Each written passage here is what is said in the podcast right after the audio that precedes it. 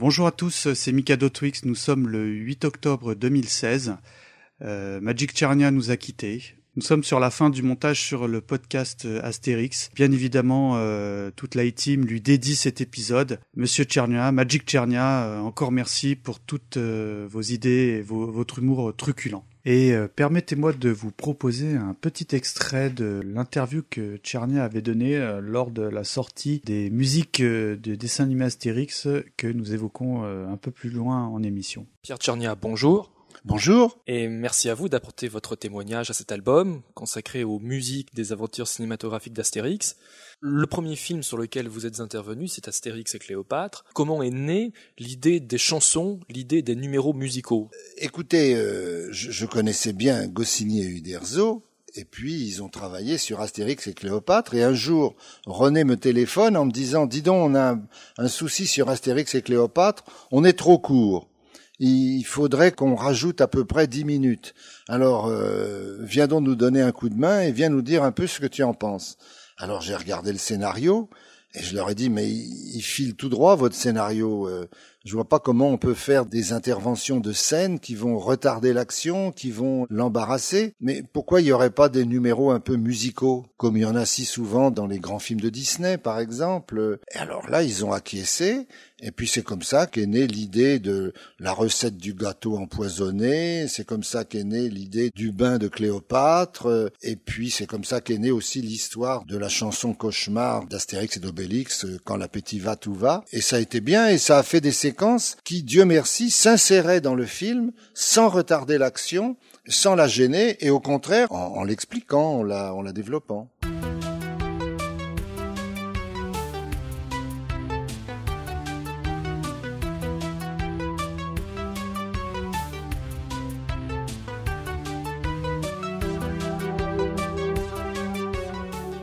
Salut à tous et bienvenue sur 80 le podcast. Si comme nous, vous souffrez d'aitophilie chronique, que votre code vestimentaire est punky boosteresque et que vous voyez des fraggles partout, le remède est ici, juste dans vos oreilles. Je suis Etcha et serai votre autre aujourd'hui. Les chroniqueurs apprendant sélectionnés pour cette émission et qui vont nous préparer une potion magique du tonnerre seront Wiz. Salut Wiz. Bonsoir. Nous avons aussi Mikado Twix. Salut.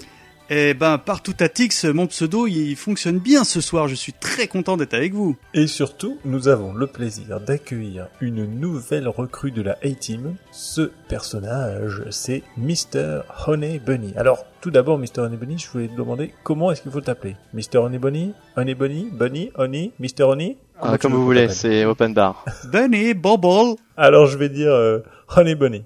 Est-ce qu'on peut dire macaroni ah, On va peut-être éviter celui-là. Alors, Oneboni, bienvenue. Ben, merci. Parmi euh, la E-Team. Et tu vas tout simplement, bah écoute, tu vas te présenter. Qui es-tu? Ah bah alors qui je suis euh, Je suis lecteur de comics euh, entre autres choses. Ah de comics, d'accord. Oui, euh, de, de bandes dessinées américaines, euh, super-héros, tout ça. Mais il n'y a pas que les super-héros en slip. Hein. Je pense que c'est un petit peu une idée qui circule sur 80 le podcast. Pas du tout, pas du tout. Superman, il met pas des slips par-dessus son pantalon, c'est bien connu. C'est vrai, il a arrêté. Ouais, depuis quelques temps, il a arrêté. Il a revu un petit peu son code vestimentaire. Mais qu'est-ce que je voulais dire? Oui, non, mais sinon, bah écoutez, on a on a pu m'entendre pendant quelques temps d'ailleurs toujours de temps en temps sur euh, Comic City, donc euh, qui fait essentiellement des podcasts comics. la surprise, attention, vous y attendez pas. Et puis sinon, euh, bah, qu'est-ce que je peux dire d'autre finalement qui soit bien intéressant et bien effectivement fan des années 80. J'aime les jeux vidéo, le rétro gaming. Il y a tellement de choses. Forcément, c'est au moment on te demande qu'est-ce que tu es, présente-toi, qu'est-ce que tu aimes, que on sait plus. Donc voilà. Bon, vous le découvrirez, je pense, au fur et à mesure du temps et des émissions. Alors, juste une petite précision pour nos, nos auditeurs, euh, c'est juste pour te pour te situer un petit peu mieux. Euh, quel âge as-tu? Ah oui, oui, oui, euh, j'ai 33 ans aujourd'hui même. Aujourd'hui même. Ah bah alors. Bon anniversaire. Ah, bon anniversaire. Bon anniversaire. Voilà. eh bien, écoute, on est donc très content de t'accueillir dans cette A-Team et on est sûr que notre collaboration va être fructueuse et longue. Alors, ce soir, le sujet du podcast, c'est Astérix. La saga Ah. Astérix. Alors on va aborder l'ensemble des aspects de ce personnage ô combien franchouillard et traduit aujourd'hui dans 107 langues, dialectes et patois à travers le monde, ce qui en fait la BD la plus traduite au monde, devant Tintin. Exactement. Tintin, donc en, en 2014, a atteint 100 langues, patois et dialectes. Comment ça, pas toi J'allais dire devant la Bible. Euh, non, non, on parle de BD. Au programme, une première partie abordant la création de l'univers du Gaulois moustachu avec ses deux créateurs, une deuxième partie parlant d'Astérix dans les 80s, des BD au dessin animé en passant par le parc du même nom, une troisième partie regardant l'héritage de la marque Astérix, suivie par une quatrième partie analysant le phénomène Astérix. Alors cet ensemble sera suivi par euh, les rubriques habituelles, des anecdotes, des supports vidéo, l'OST et puis les goodies en tout genre. Un gros gros programme donc pour une saga mythique et on commence tout de suite en s'écoutant la petite musique du générique.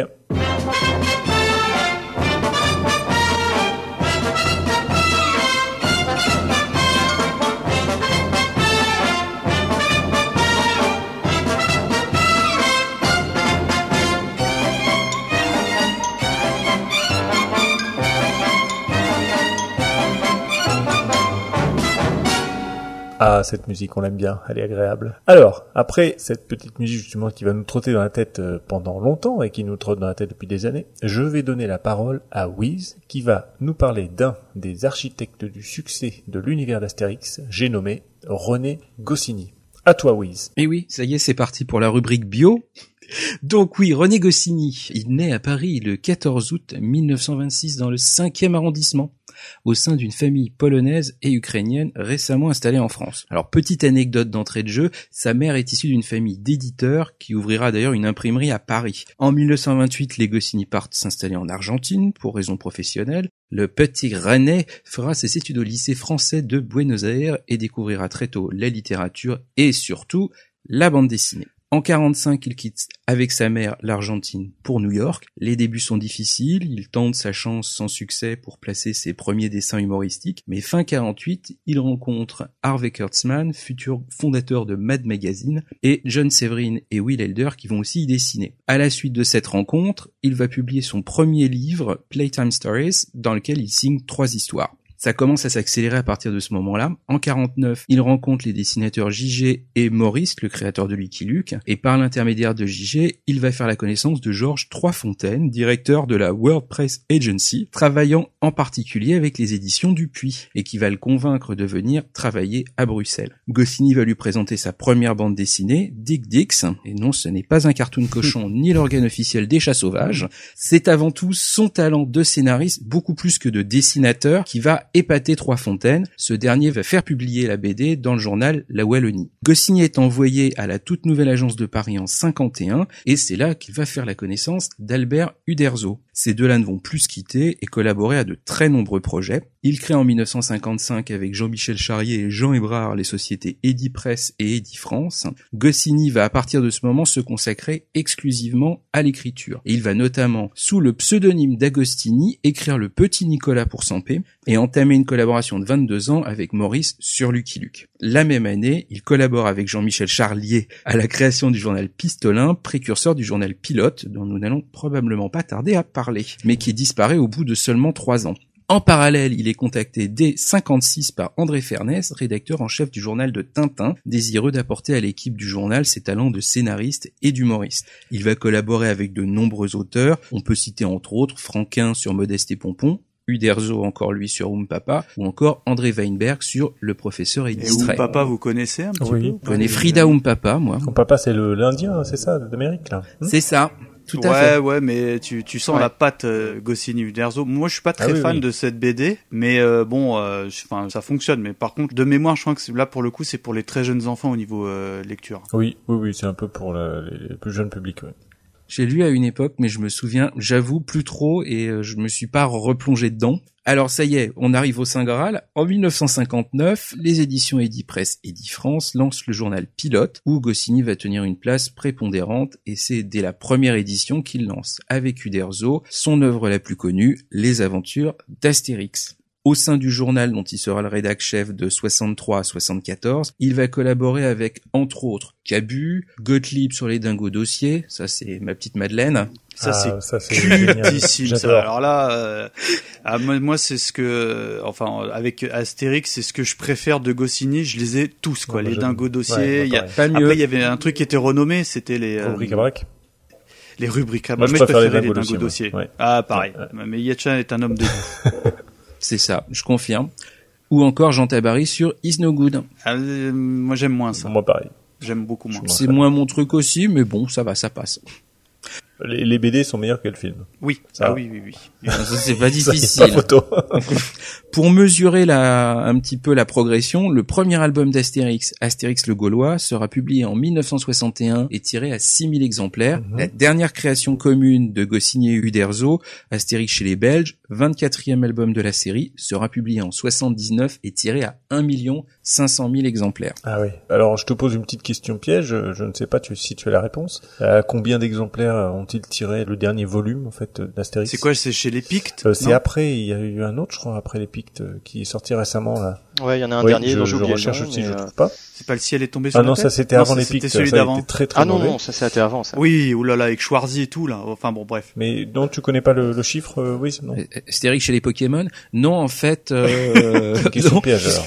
C'est bah, c'est une question piège parce que je me suis occupé uniquement de Goscinny et en fait bah, Goscinny euh, le 5 novembre 77 est victime d'une crise cardiaque et meurt à Eh l'âge de oui. 51 ans. Et tu sais comment il est mort euh, ben, Il faisait un test d'effort chez son médecin. C'est ça. T'imagines le truc ballot quoi? C'est bah oui. Ah bon. Donc voilà, il est enterré au cimetière du château à Nice et donc bah, depuis euh, la franchise a vécu sans lui, on va dire. D'accord, bon moment. Bah écoute, merci pour tous ces renseignements, euh, Wiz, concernant le regretté René Goscinny.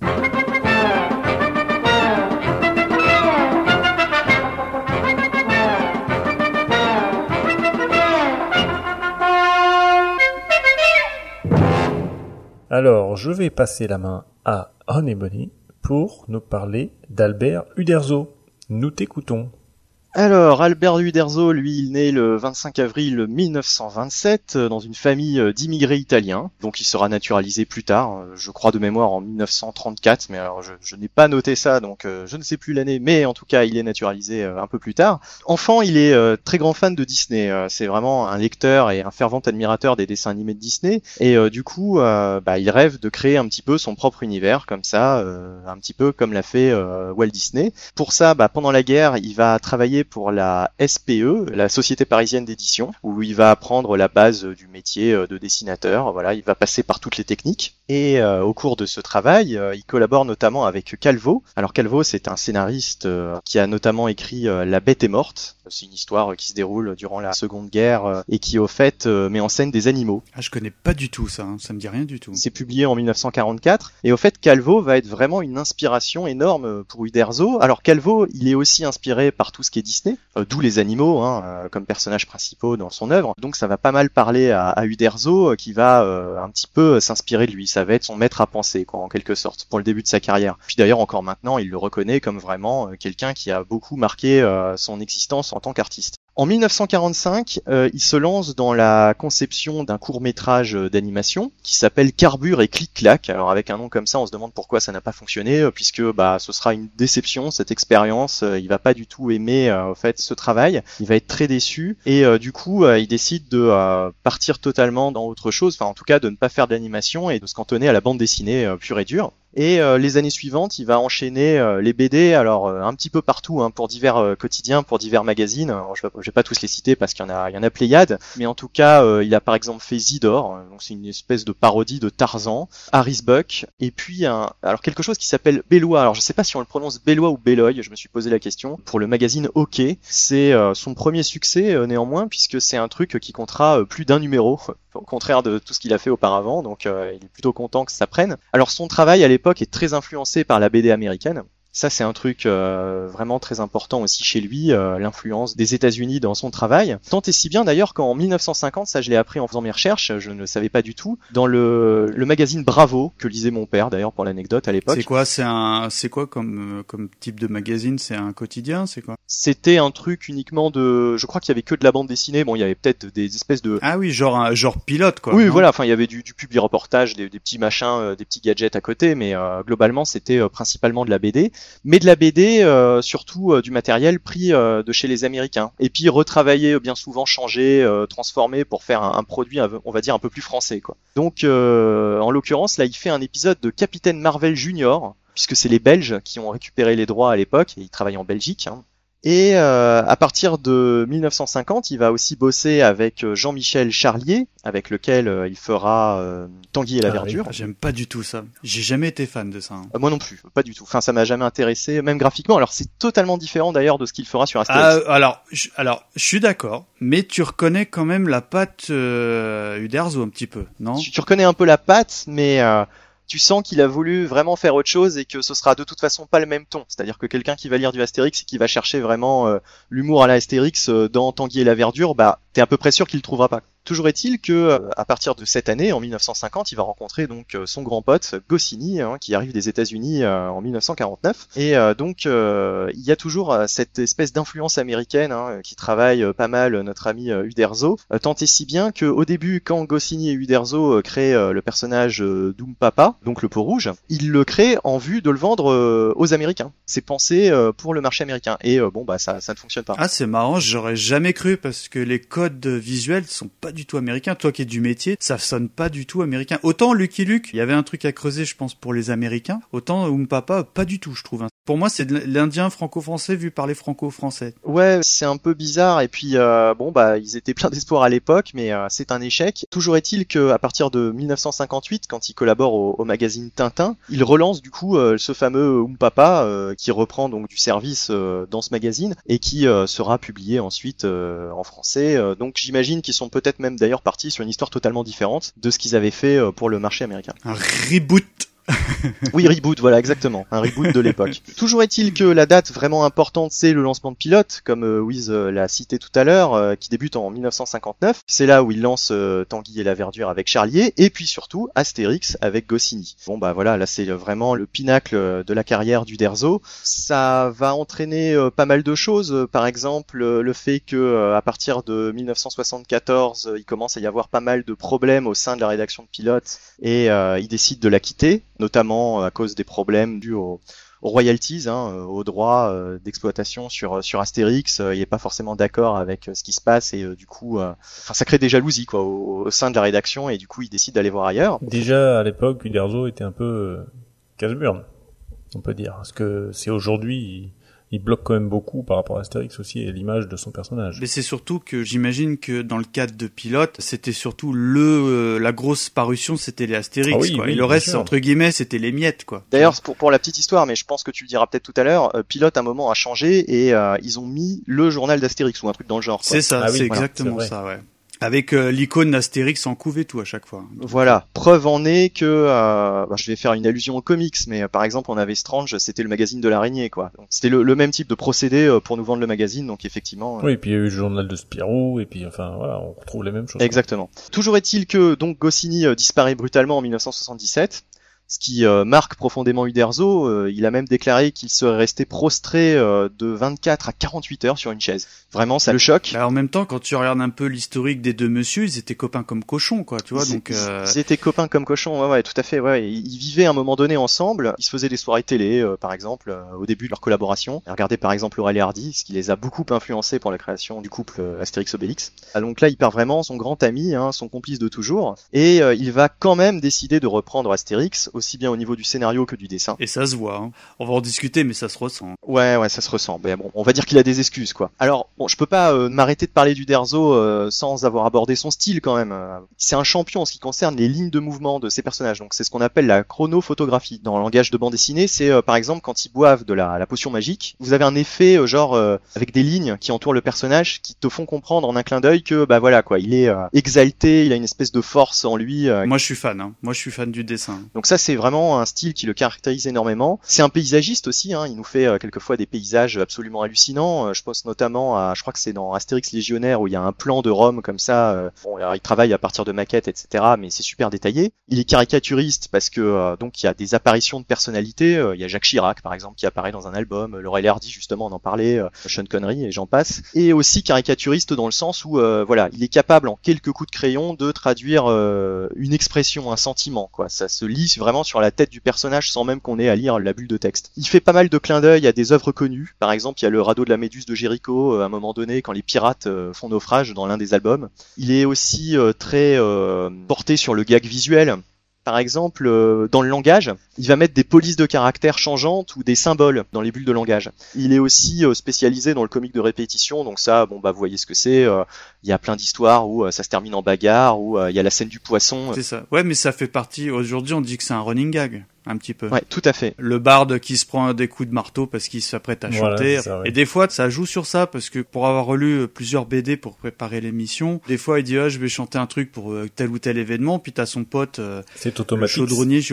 Voilà, il dit essaye pour voir, tu vois. Enfin, il y a toujours une petite réplique qui fait référence à ce que l'univers Astérix à chaque fois. Ça, c'est pour son style. Après la disparition donc, de Goscinny, il crée les, les éditions Albert René, puisqu'il se dispute avec Dargaud, qui avait les droits euh, d'Astérix jusque-là, hein, des albums. Et ensuite, euh, eh bien tout récemment, eh bien il voulait euh, que ce soit euh, les frères euh, Mébarki ou euh, Régis Gréban, donc ses assistants en fait, qui reprennent la relève. Mais ce qu'il peut plus dessiner là, ça y est, il dessine plus du tout là, non? Alors, euh, il dessine plus du tout parce qu'il a des gros problèmes aux doigts. Alors, faut savoir qu'il est né avec 12 doigts. Oui, Ah exact. Il est né avec 12 doigts, il a été opéré et du coup, euh, alors soit ça lui a donné euh, encore plus de talent euh, qu'il n'en avait déjà, mais en tout cas, ça l'a aussi, euh, comment dire, euh, Handicapé. bah non, ça lui a créé des, des problèmes de, ouais, au niveau de la mobilité de ses doigts, quoi, avec les années, Ouais, etc. Et, euh, et du coup, euh, effectivement, il a dû peut-être même s'arrêter un peu plus tôt euh, qu'il n'aurait dû s'il était né, euh, j'allais dire normalement, quoi. Puis il est daltonien aussi.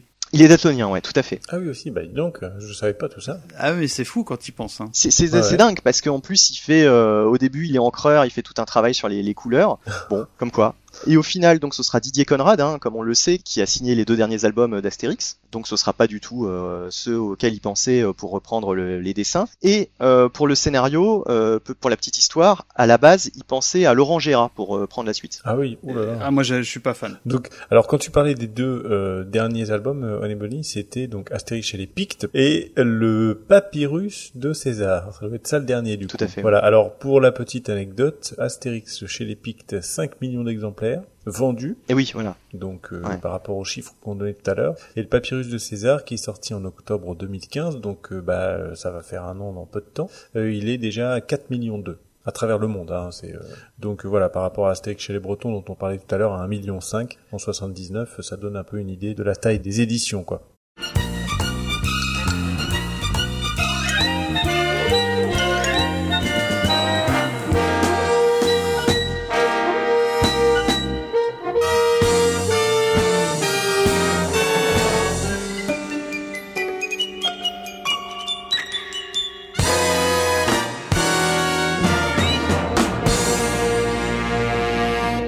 Alors, on a parlé plusieurs fois de ce fameux journal euh, pilote. Je pense que Michael Twix va nous en apprendre encore de bonnes. Nous t'écoutons. Alors déjà les amis, est-ce que vous vous souvenez de ce magazine pilote? Parce que moi je suis comme Bunny, je rejoins le fait que c'était le magazine Astérix quoi. Enfin le. Alors, moi personnellement, Yetcha, je me rappelle de pilote parce que mon père en a acheté beaucoup et ils sont restés et il en a encore euh, dans Tu sais son que ça vaut une sous-sol. forte Je sais, c'est pour ça récemment je lui ai dit, au fait, Ah euh, ils oui. sont où tes pilotes? Bah tu vois parce que moi mon père aussi il lisait ça entre autres et je dois en avoir deux valises à la cave. Hein. euh. Ouais, moi j'en ai aussi des dizaines. Enfin, mon père en a aussi des dizaines euh, qui sont en train à moitié de moisir. Ah non, c'est extrêmement coté parce que bon, je veux pas vous raconter ma vie, mais il y a une petite boutique qui s'est spécialisée dans ce genre de truc à- sur Lyon, dans le vieux Lyon, les gens sauront où c'est. Et euh, oui, enfin ça se monnaie. Après, j'y connais rien, mais t'as des cotes en fonction du euh, l'année, etc. Mais dans l'ensemble, euh, parce que moi à un moment, je voulais me lancer dans ce genre de collection parce que je, moi, j'ai commencé par euh, les fluides glaciales. Je me suis dit qu'avant fluide glacial, il y avait pilote, et je suis ah c'est cool. Et euh, c'est vraiment inabordable. hein. Voilà. En tout cas, moi j'ai lu beaucoup de pilotes euh, en même temps que les pifs finalement parce que c'était les pilotes de mon père et puis les pifs. Et bah c'était moi les miens, du quoi. coup bah pas trop parce que euh, c'est vraiment euh, pour le coup euh, c'était nos papas qui disaient ça et malheureusement je n'ai pas eu un papa Ah oui, qui oui. a acheté pilote donc je ne sais plus. Ah. Enfin voilà. Mais ma mère Ah, Tu lisais Pif Gadget? Oui, je lisais, voilà, ça? je lisais Pif Gadget. Donc pour revenir à Pilote, euh, je vous, évidemment, je vous fais un petit historique du magazine. C'est un magazine hebdomadaire de bande dessinée français, évidemment, publié de 1959 à octobre 1989. Dans ses premières années, donc, c'est un magazine jeunesse qui s'est diversifié, qui, outre de la bande dessinée, publie des nouvelles, des romans, des jeux, des blagues et des reportages en tout genre. Donc la bande dessinée prend cependant une plus grande place au milieu des années 60 et occupe à peu près euh, 80% du périodique dès la fin de la décennie. Donc ça a été créé entre autres, on l'a dit, par euh, René Goscinny et Uderzo, mais également François euh, Clotreau.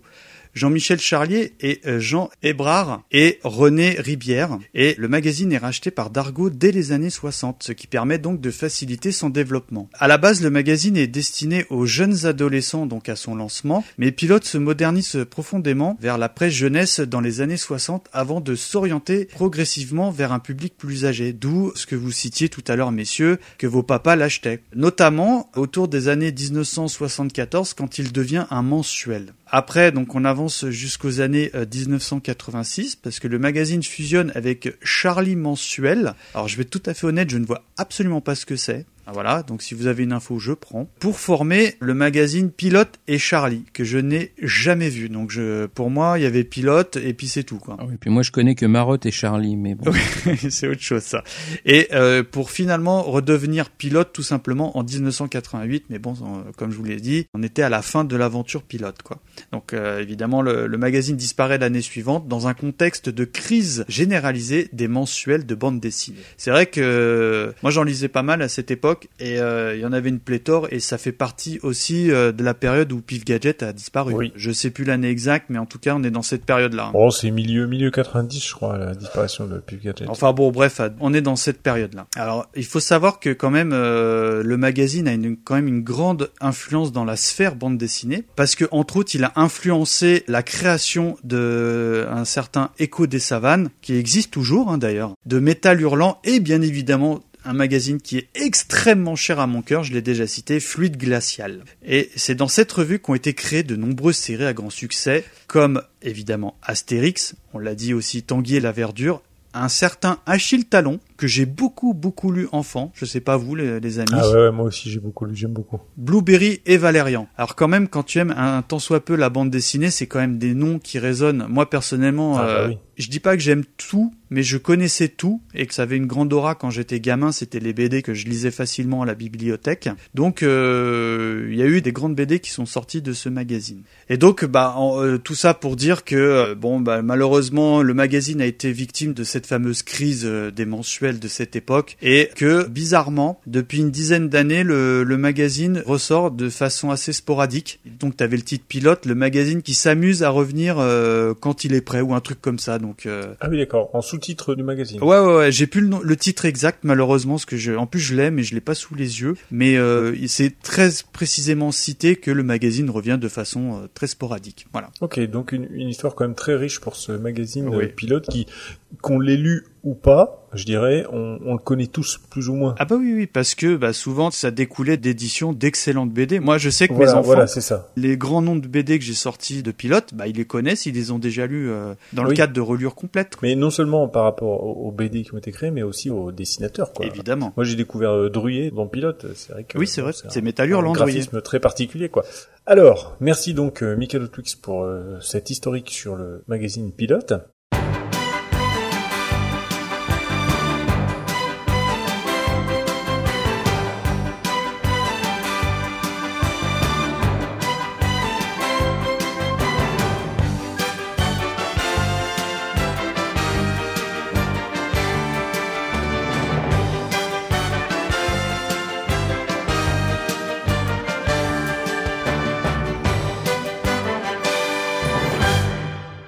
Je pense que nous allons partir maintenant sur le projet initial d'Astérix, l'histoire d'Astérix, et c'est Wiz qui va nous en parler plus en détail. Oui, ce sera avec plaisir.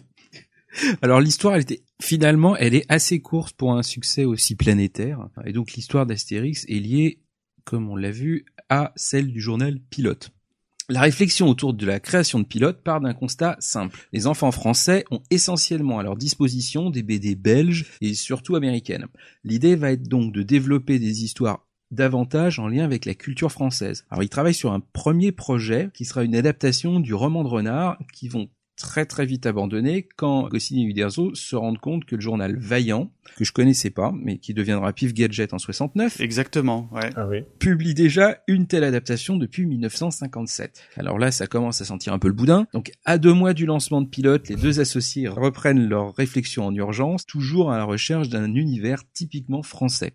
Alors comme ça, au détour d'un dîner euh, plateau télé euh, chez, je ne sais plus si c'est Goscinny ou Uderzo. Chez Drucker.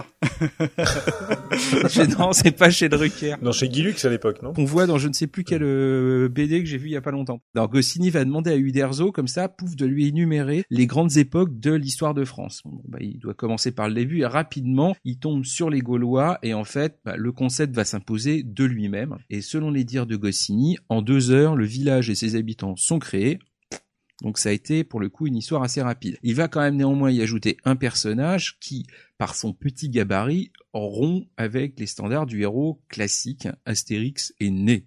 Uderzo va quand même de son côté lui ajouter un compagnon aux dimensions imposantes qui correspondent davantage à ses envies de dessinateur. Il avait plutôt envie de dessiner des, des gros bons hommes. Et donc là, les aventures peuvent commencer.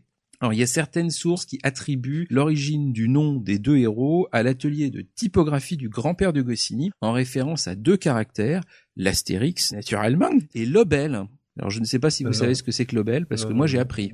Alors, l'obel, c'est un signe en forme de dague qui est le deuxième appel de renvoi après Ah, l'astérix. d'accord. Quand tu as des notes en bas de page, voilà, c'est astérix en premier Ah et oui, en deuxième. toujours euh, un astérisque, deux astérisques, trois astérisques. et un assurance tourisme. voilà. Enfin, en tout cas, j'ai trouvé cette explication-là que je trouve euh, Oui, plausible et jolie et poétique et qui me plaît beaucoup. Donc, euh, donc voilà. Alors d'emblée presque tout est là, même si le trait va s'affiner au fil des albums et on va voir certains aspects récurrents qui vont faire leur apparition un petit peu après, comme par exemple Assurance Tourix euh, ligoté pendant le banquet final. Ça, ça n'apparaît que dans le tome 2, la Serpe d'or. Barberousse et ses pirates apparaissent dans le tome 4. Astérix Gladiateur, et Idéfix apparaît dans le tome 5, le Tour de Gaulle d'Astérix. D'accord, donc euh, en effet, comme tu le disais, une création relativement rapide. Mais je trouve que dans tous les grands succès, que ce soit de la BD, des films, des chansons, c'est souvent des choses qui sont écrites euh, comme ça, euh, enfin qui sortent d'un jet, quoi. euh, Souvent, je trouve. Un jet de potion magique. Dans les trucs qui réussissent beaucoup, quoi. Oui, une sorte de potion magique. Si je peux rajouter un truc. ah ben bien sûr. Alors justement, Oui, oui, euh, juste une petite précision. euh, J'ai lu dans une interview d'Uderzo justement qu'il racontait qu'au début, euh, Uderzo euh, voulait un, un personnage fort, euh, très euh, musclé, euh, beau, intelligent, enfin vraiment euh, l'archétype du héros euh, américain quoi. Et c'est Goscinny qui voulait euh, un héros, euh, un anti-héros euh, plutôt moche. Et euh, Uderzo a eu quelques problèmes pour euh, créer le personnage euh, d'un point de vue euh, justement physique. Il savait pas trop comment euh, produire quelqu'un de moche et euh, charismatique en même temps quoi. Bah, les premiers dessins sont pas terribles. terribles. Enfin, euh, comme l'a dit Wiz, euh, l'univers était déjà en place, mais les premières ébauches, c'est Ouais. au niveau, Ah bah oui, au niveau beaucoup, graphique, c'est C'est pas très joyeux, jo- ouais. Voilà, c'est pas très ça a heureux. beaucoup évolué, oui.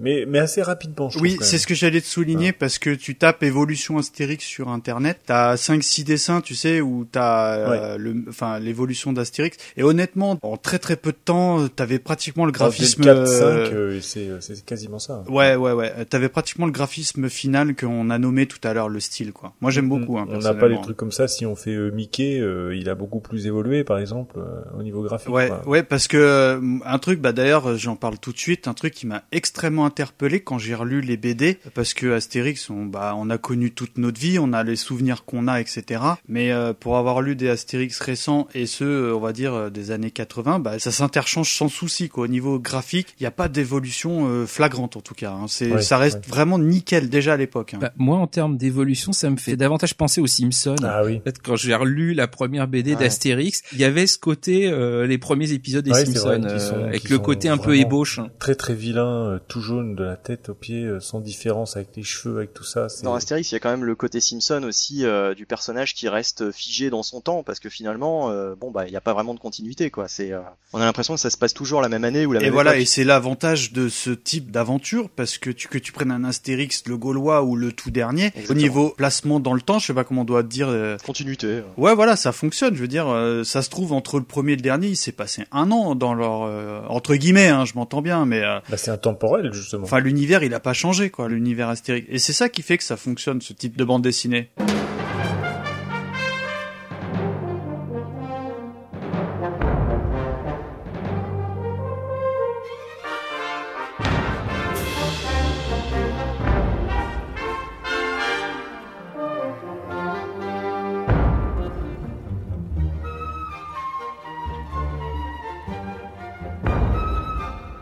Redonner la parole à Oné Benny, car il va nous parler un petit peu, finalement, Astérix le Gaulois, Astérix le Gaulois, bon ok, mais ça parle de quoi? Bah ça va être court, ça va être euh, très court puisque euh, c'est ce fameux petit village gaulois euh, qui résiste à l'envahisseur romain, dans lequel on trouve donc Astérix Obélix dont on a parlé, mais aussi un druide, Panoramix, qui crée une potion magique et cette potion magique leur confère des super pouvoirs, enfin super force. Donc ils sont dopés. voilà, ils sont dopés, mais il y a des allusions effectivement dans certains albums. euh, Tu fais bien de le Eh dire oui. au, au dopage, notamment dans Astérix. Au Évidemment, j'allais te brancher sur ça, tu Ouais, te doutes ouais. bien. Mais enfin voilà, oui, euh, effectivement, de toute façon, il y a énormément d'allusions euh, à l'actu. Hein, on verra euh, si on reparle de certains albums plus en détail. Mais en tout cas, voilà, donc il y a ce petit village de résistants. Et pour l'anecdote, quand j'étais petit euh, et que je lisais Astérix, j'étais persuadé que, euh, effectivement, euh, à l'époque, à cet endroit-là, en France, il y avait un petit village de résistants qui résistait aux Romains, Ah oui, euh, quand aux méchants Romains. Ah, bah t'as peut-être pas tort, hein, j'en parlerai en anecdote, tu verras. D'accord. Bah écoute, tu m'émerveilleras. euh, Je connaîtrai enfin la vérité dans quelques instants. euh, J'ai hâte. Que dire de plus? Bon bah, euh, ils sont souvent euh, opposés à Rome hein, et à Jules César.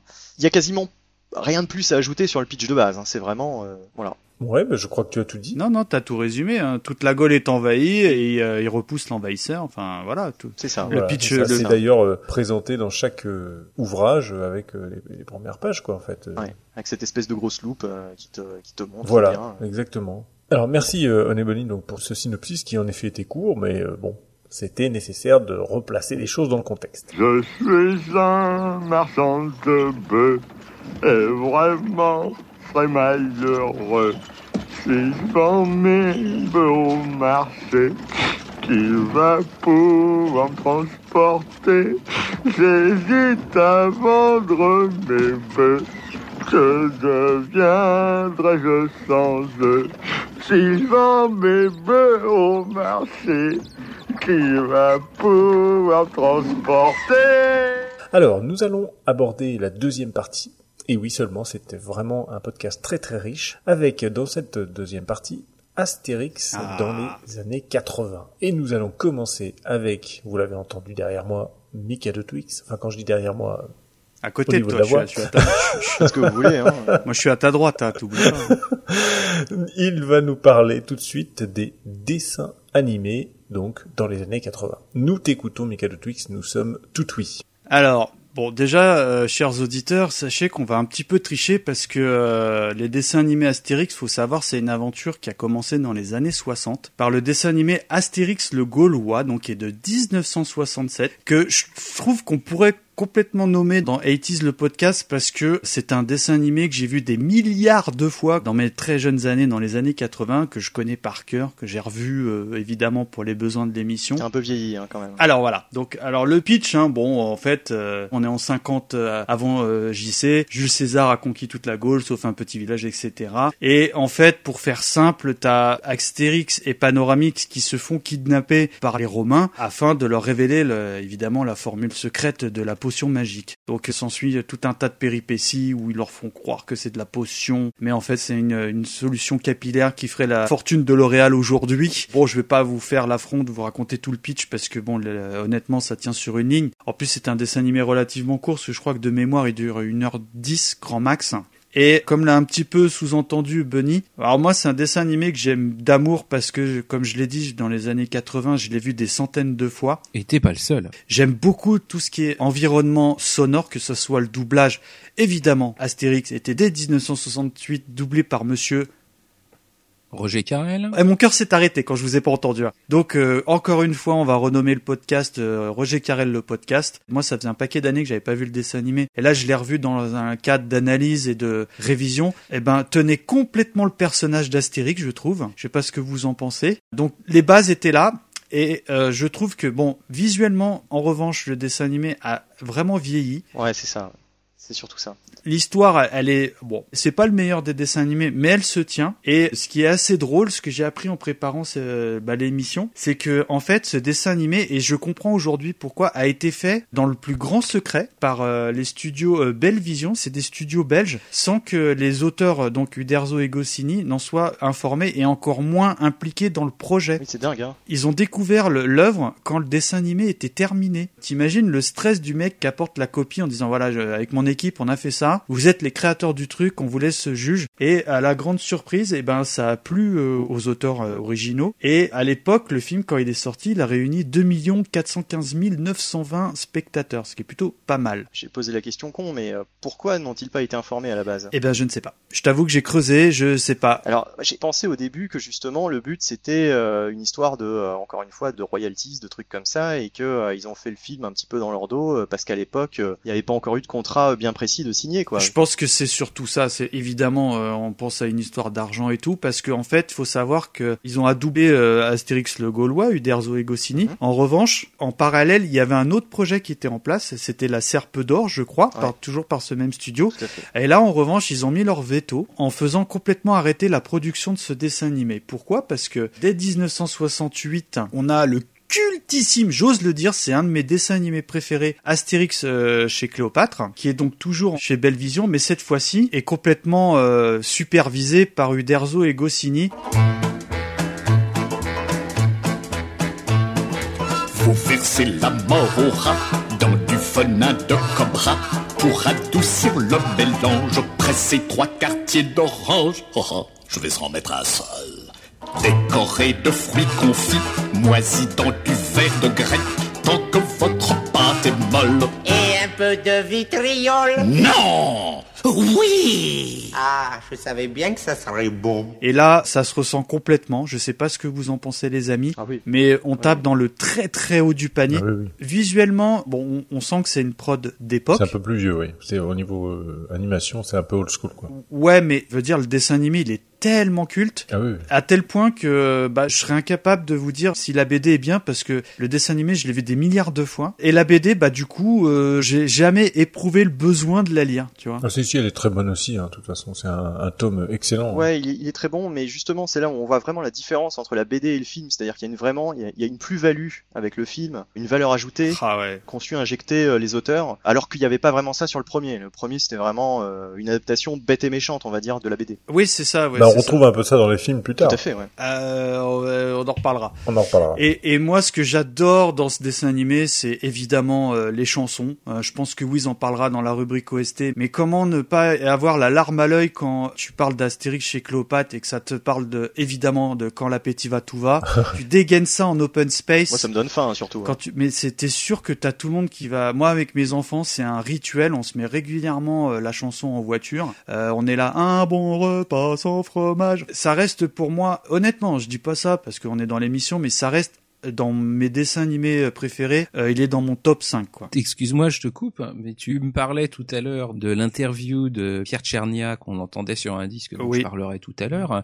Il mentionne ce que je savais pas. Pour le coup, t'as appris comme moi euh, à l'occasion que en fait ces numéros musicaux n'étaient pas Oui. prévus à l'origine. Et euh, oui, tu as tout à fait raison, euh, Wiz, parce que moi, quelque chose que j'ai appris, je l'ignorais, parce que Wiz en parlera, je pense, dans sa rubrique OST. Mais sur un des albums d'Astérix, euh, album audio, pardon, on a une interview de Tchernia qui raconte qu'il a été appelé à la dernière minute parce que Uderzo et Goscinny, enfin, il leur manquait une dizaine de minutes pour faire le temps, on va dire, d'un format long. Et euh, entre guillemets, ça a été rajouté alors que euh, à l'origine, c'était pas prévu. Et selon moi, c'est ce qui fait toute la différence dans cette œuvre qui est euh, résolument culte. Et pour finir sur Astérix Cyclopathe, j'aimerais bien en parler des heures et des heures, mais bon, c'est pas tellement le sujet. Il faut savoir que euh, il a fait quand même 2 millions d'entrées en salle.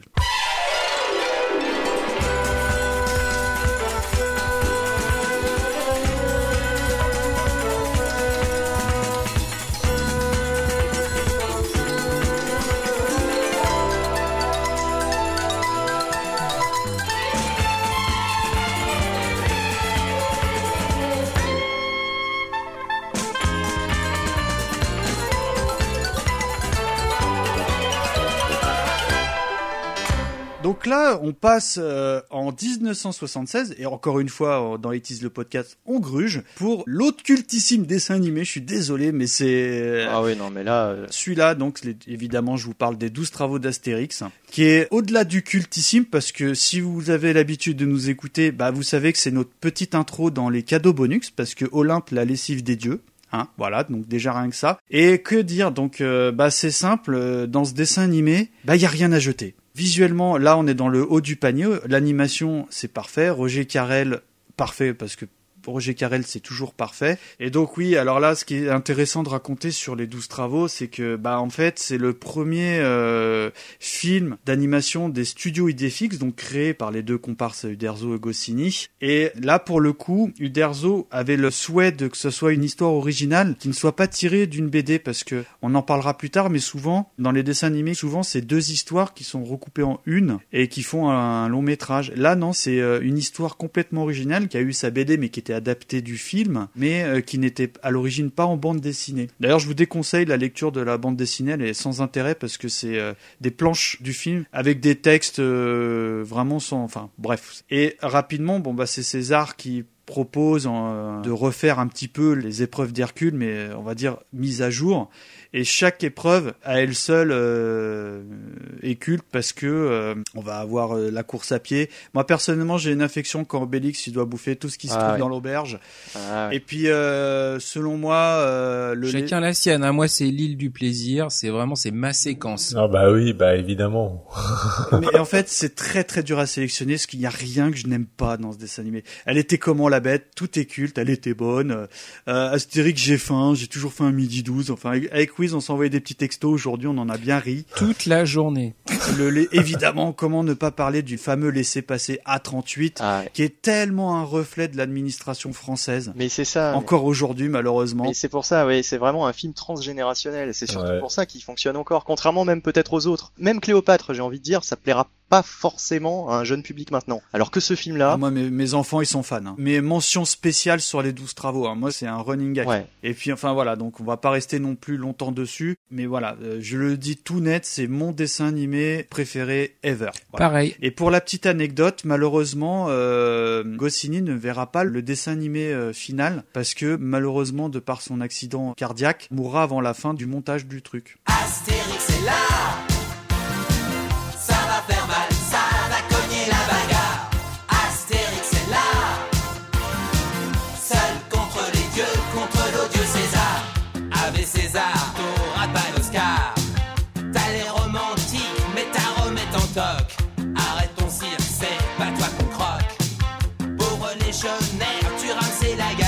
Et du coup, on bascule vraiment dans le cœur de notre émission, dans les années 80, parce que on passe tout de suite euh, à 1985. Et là, on parle de- évidemment de Astérix et la surprise de César. Oui. Donc là, c'est un film qui a été réalisé par les frères Gaëtan et Paul Brizy, qui est une adaptation libre de Astérix Gladiateur et Astérix Légionnaire. Alors, j'aimerais qu'on en parle très vite parce que je l'ai revu et je l'ai détesté. moi j'allais te dire, visiblement, c'est des gens qui n'aiment pas Astérix. Ah ouais, ouais, il y a rien de bon. L'animation, elle est épouvantable. J'ai même pas envie de vous pitcher le truc. Alors, je vais vous même vous raconter une anecdote. Je crois qu'on en a parlé avec Bunny. Je l'ai revu avec mes enfants. Déjà, ils ont pas aimé. Et je me suis endormi devant. Voilà. Moi, ce que j'aimais beaucoup dans les douze travaux et dans Cléopâtre, c'est que c'est totalement barré. Excusez-moi du terme, mais c'est délicieusement con. Alors que là, il y a une certaine, euh, enfin, ça se prend un petit peu au sérieux, je trouve. Et l'histoire, euh, pff, Enfin, je serais même incapable de trop pitcher le truc. parce que si je lis pas mes notes, je sais même plus de quoi ça parle, tu vois. Donc, euh, c'est vraiment sans intérêt, malheureusement. Euh, je m'inscris en faux. Ah. Tu m'aurais dit ça parce qu'à l'origine, je pensais même pas que j'aurais le temps en fait de me refaire tous les dessins animés et j'avais pas gardé un souvenir impérissable. Alors je fais un,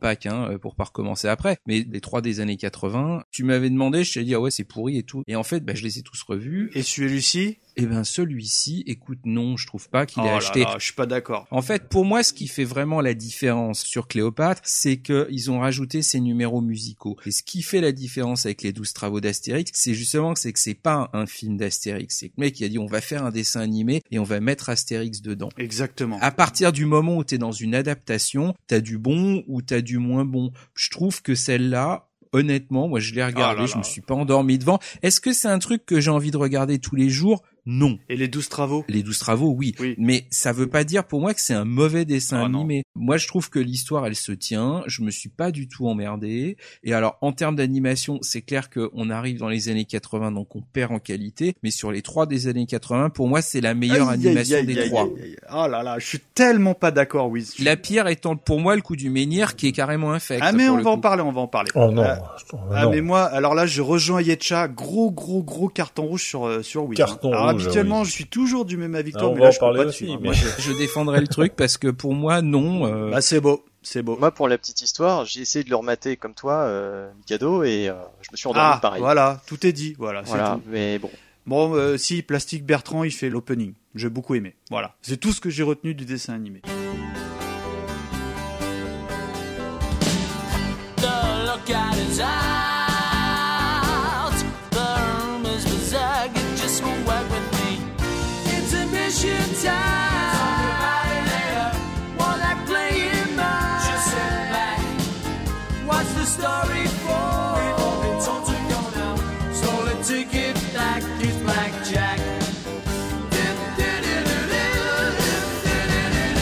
Et donc là, on passe à 1986. Euh, selon moi, je pense qu'on relève un petit peu le niveau parce qu'on on parle de Astérix chez les Bretons, de Pino euh, Lambert 2 et qui est directement inspiré de l'album du même nom. Alors, pour vous faire court, en gros, c'est euh, l'envahisseur romain qui décide d'envahir euh, la Bretagne et Jolitorax, le cousin anglais d'Astérix, vient acquérir son aide parce que leur réputation a dépassé les frontières de la Gaule. Et alors moi, je trouve que ce dessin animé, sans être culte, est selon moi très bien réalisé parce que ça reprend bien les codes d'Astérix, bon toujours Roger Carrel, Tornado commande des voix officielles. Et euh, l'histoire elle se tient sans passer un moment exceptionnel, on passe, je trouve, un très très bon moment parce que euh, c'est plutôt bien ficelé. Le coup où, où ils essayent de livrer le tonneau de potions magiques hein, chez Jolitorax, c'est sympa. J'aime beaucoup l'idée de fond là de l'eau chaude avec un nuage de lait. C'est une histoire toute bête, mais euh, bon, sans, enfin, je sais pas si c'est un vrai spoil ou quoi, mais grâce à Astérix, bah, les Anglais découvrent le thé. Et je trouve que c'est une idée toute bête, mais qui est plutôt maline. Voilà, donc euh, bon, je sais Je pense si- pas que ce soit un vrai spoil. Hein. Ouais. bon. L'Angleterre avait quand même des colonies euh, en Asie, donc je pense que le thé vient de là-bas. Ah bon? C'est pas Astérix qui est... Et donc moi je sais pas ce que vous en pensez, si vous avez eu l'occasion de le revoir ou tout simplement Oui, si oui, vous le connaissez déjà. Ouais. Je trouve qu'il fait le boulot. Il est propre, mais malheureusement, euh, enfin, je suis désolé, je focalise tellement, mais il reste tellement dans l'ombre de- des, des, des- on va dire des productions euh, d'années 80 que, euh, sans être euh, mauvais, c'est pas du tout le cas parce que par rapport à la surprise de César, il est exceptionnel. Euh, c'est pas un numéro canonique, tout en étant euh, propre, quoi. Non, ben, je suis d'accord avec toi. Alors celui-là, je ne l'ai même pas revu. En fait, je ne l'avais jamais vu. Ah. Je l'ai découvert pour l'occasion. Comment c'est possible? Il est passé au moins 20 fois sur M6 à chaque Noël. Euh, non, non, mais moi je l'avais. je- Non, il y a des trucs que j'ai loupés. Celui-là, je savais même pas à l'origine qu'il existait, euh, pas vu. Et euh, c'est pareil, moi j'ai trouvé qu'il faisait le job. On perd légèrement, pour moi, en qualité d'animation par rapport au précédent. Oh non, c'est pas possible que tu dises ça, Will. Et, et chacun son truc. Ah ouais, moi, je trouve non. que c'est un poil moins bon, vraiment graphiquement. Ça commence à ressembler un peu au Aïe, englouti sur les bords. Sinon, je trouve que c'est fidèle au, au bouquin, que c'est un bon moment. Effectivement, que t'aurais foutu 15 minutes de chanson paillarde à la, la Cléopâtre, ça aurait donné un truc exceptionnel. Il n'y a pas ce côté-là. Je sais plus s'il y a pas de chanson. Il y a l'opening en anglais, euh, c'est tout. C'est tout, c'est tout. Il y a que ça. Après, il y a rien derrière. Il y a la fin. Et hein. puis la fin. Pour moi, c'est Enfin, un, le- un bon. C'est un bon truc et, euh, et voilà si on cherche obligatoirement les 12 travaux d'Astérix, bah fatalement on sortira Eh pas oui, des 12 ouais, travaux. mais moi, moi, c'est mon saint graal, tu Donc vois. j'ai essayé de me vider la tête Ah, justement et de me dire il y a pas que ça et essayons de chercher autre chose et j'ai trouvé un truc qui franchement moi j'ai pas passé euh, une heure un Ah, quart pareil. désagréable hein. vraiment Euh, j'ai pas regretté. Oui, moi c'est le premier que j'ai vu en fait. euh, je l'ai vu dans les années 80 euh, quand il est sorti en VHS et euh, je l'ai regardé un certain nombre de fois. C'est vraiment le premier Astérix que j'ai vu en animé. Ah, donc t'as une Madeleine de Proust sur celui-là, non? Euh, plutôt oui, même si à l'époque euh, il y avait d'autres animés que je, que je préférais à ce truc-là quoi. J'aimais bien mais sans plus quoi. J'étais pas dingue de ça. Et puis par contre quelques années plus tard quand j'ai vu les 12 travaux, alors là euh, et puis Cléopâtre, euh, voilà c'est pareil quoi. C'était euh, deux dessins animés que j'ai vraiment surkiffé euh, dès le premier visionnage. Celui-là, oui, euh, c'était sympa. Voilà. Oui, voilà, c'est ça. Tu passes pas un mauvais moment, mais euh, t'as pas un souvenir ému quand t'en parles. C'est pas une Madeleine de Proust, mais c'est un, un souvenir euh, agréable. Ouais, un- Il y a quand même quelques répliques euh, dont je me souviens encore maintenant, euh, qui sont pas forcément super passionnantes ni super drôles, mais quand t'es petit, euh, enfin voilà, rien ne fait rire euh, pour une pour une bêtise. Donc euh, bon, voilà.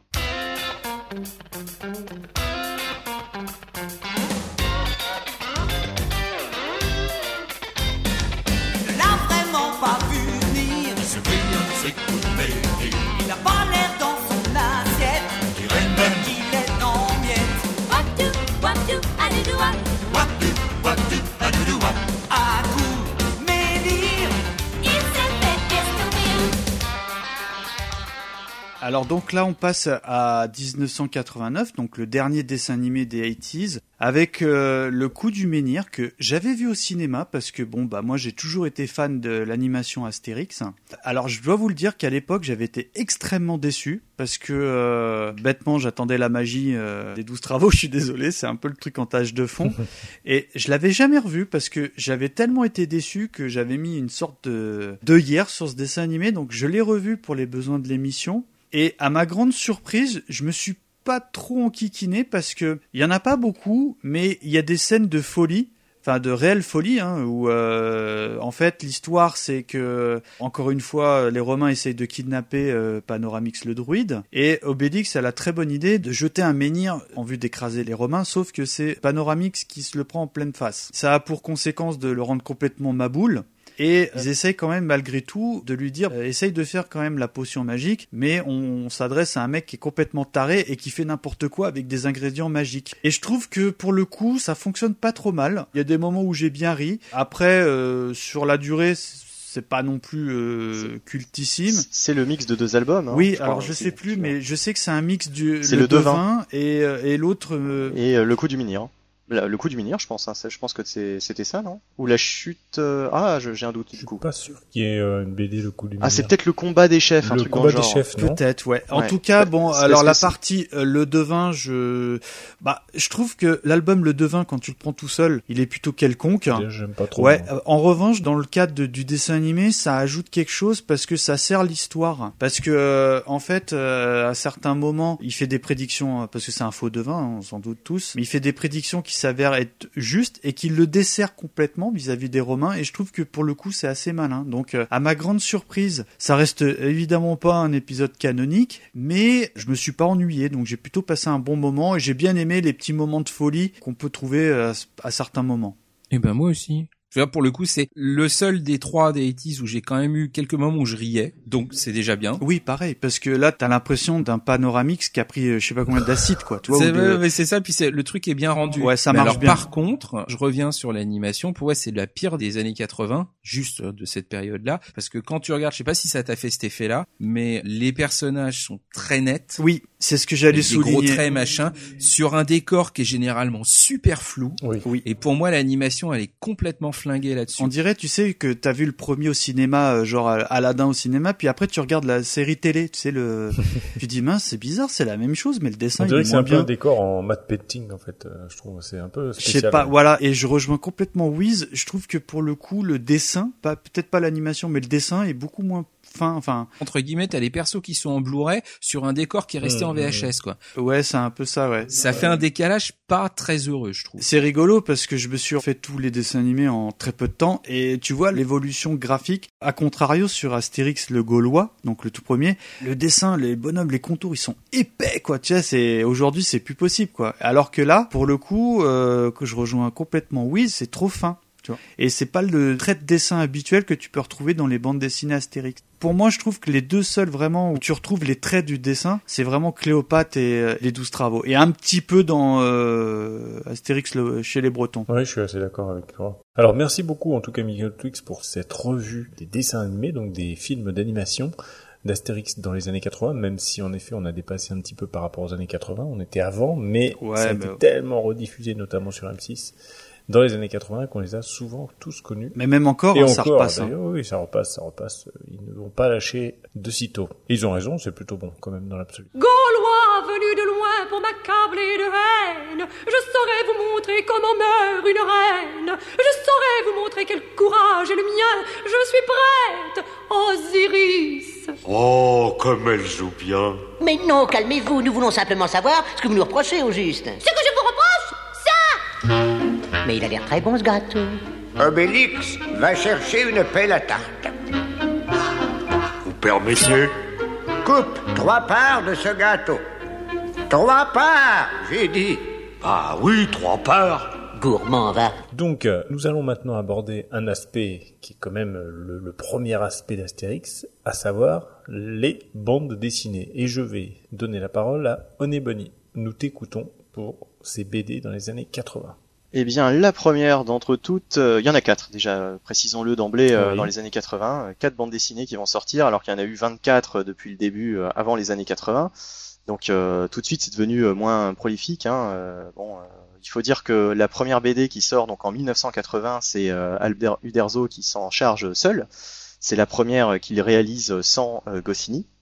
Donc il fait aussi bien le scénario et le dessin, et euh, ça se Ah ressent. ouais, oh ça là se là. ressent. euh, Rien que sur la couve, la couve, c'est la plus laide de tous les albums réunis. pas d'inspiration, c'est-à-dire qu'on voit la tête d'Astérix euh, et puis derrière une espèce de fond qui t'indique plus ou moins le thème, mais euh, c'est pas du tout inspiré. Non, quoi. Clairement. La, la couverture ne donne pas envie d'acheter le bouquin. L'album s'intitule Le Grand Fossé. Le pitch de base est assez marrant. Enfin, il y a de l'idée. Euh, ça aurait pu être drôle. C'est euh, une espèce de village. Enfin, il y a deux villages, mais ils sont séparés par un fossé et c'est une sorte de guerre des voisins. Voilà. Et euh, ils auraient pu partir dans un délire euh, assez marrant. Et finalement, bon, on tombe vraiment dans les lieux communs. euh, Il y, a- il y a quasiment pas de scénario, quoi. C'est euh. Non, on est sur du Roméo et Juliette un petit peu. Oui mais, aussi, euh, oui, oui, voilà. Il y a, il y a un méchant Ah bon euh, qui euh, essaye de prendre le contrôle des deux villages, qui s'appelle Acid Nitrix, qui est le, le conseiller donc de l'un des deux chefs. Ouais, de- celui des- qui sent C'est le hareng, la tête de hareng, là. Oui, euh, Moi, je l'aime bien, ce personnage. J'en parlais avec Wiz, moi, je l'aime bien. Je trouve qu'il est sympathique comme, il a vra- comme, il a euh, vraiment une sale tronche, bonhomme. il a une sale tête, ouais. Et de toute façon, bon bah il a la, la tête du méchant, hein,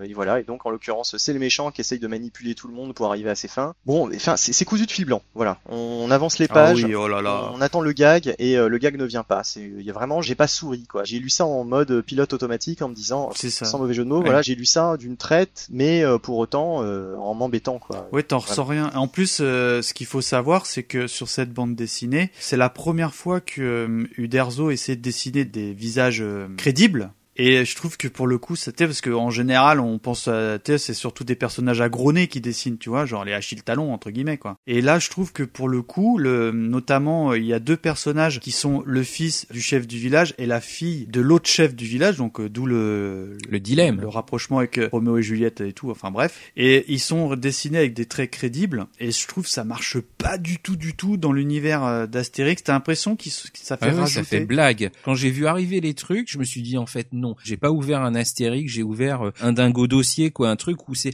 quelqu'un qui va dire je vais faire une parodie d'Astérix en mettant des personnages qui ont rien à voir les uns avec les autres. Et ça marche pas du tout. Et euh, d'ailleurs, euh, cet album, à l'époque, vous doutez bien qu'il a été, euh, je sais plus que combien d'années, euh, Euh, trois ans, je crois. la, la parution. Enfin, je crois qu'à l'époque, il était extrêmement attendu et qu'il avait été sévèrement critiqué par la presse. hein. Et malheureusement, c'est mérité parce que moi, je me souviens, je l'avais lu à l'époque. Bon, euh, quand t'es môme, tu fais pas, t'es- t'as pas l'analyse qu'on a aujourd'hui, mais je trouve personnellement que c'est un très très très mauvais album. hein. Moi, j'ai pas du tout. Je suis comme toi, je l'ai lu d'une traite et j'en ai rien ressorti. Il y a rien qui m'a, à part la tête de hareng que j'ai bien aimé, c'est tout. Ouais, malheureusement, euh, c'était pas une réussite. Alors ensuite, on va passer avec euh, l'Odyssée d'Astérix, Quelle année? 1981, donc euh, qui sort vraiment l'année suivante. Il enchaîne, il fait un deuxième essai, et c'est ma foi quand même plus réussi. Hein, Moi, j'ai bien aimé, moi. Voilà, moi aussi. Donc là, le pitch, bien un, un messager, enfin pas un messager, un marchand phénicien euh, qui doit apporter de la potion magique, euh, enfin un élément pour faire la potion magique, à savoir l'huile de roche.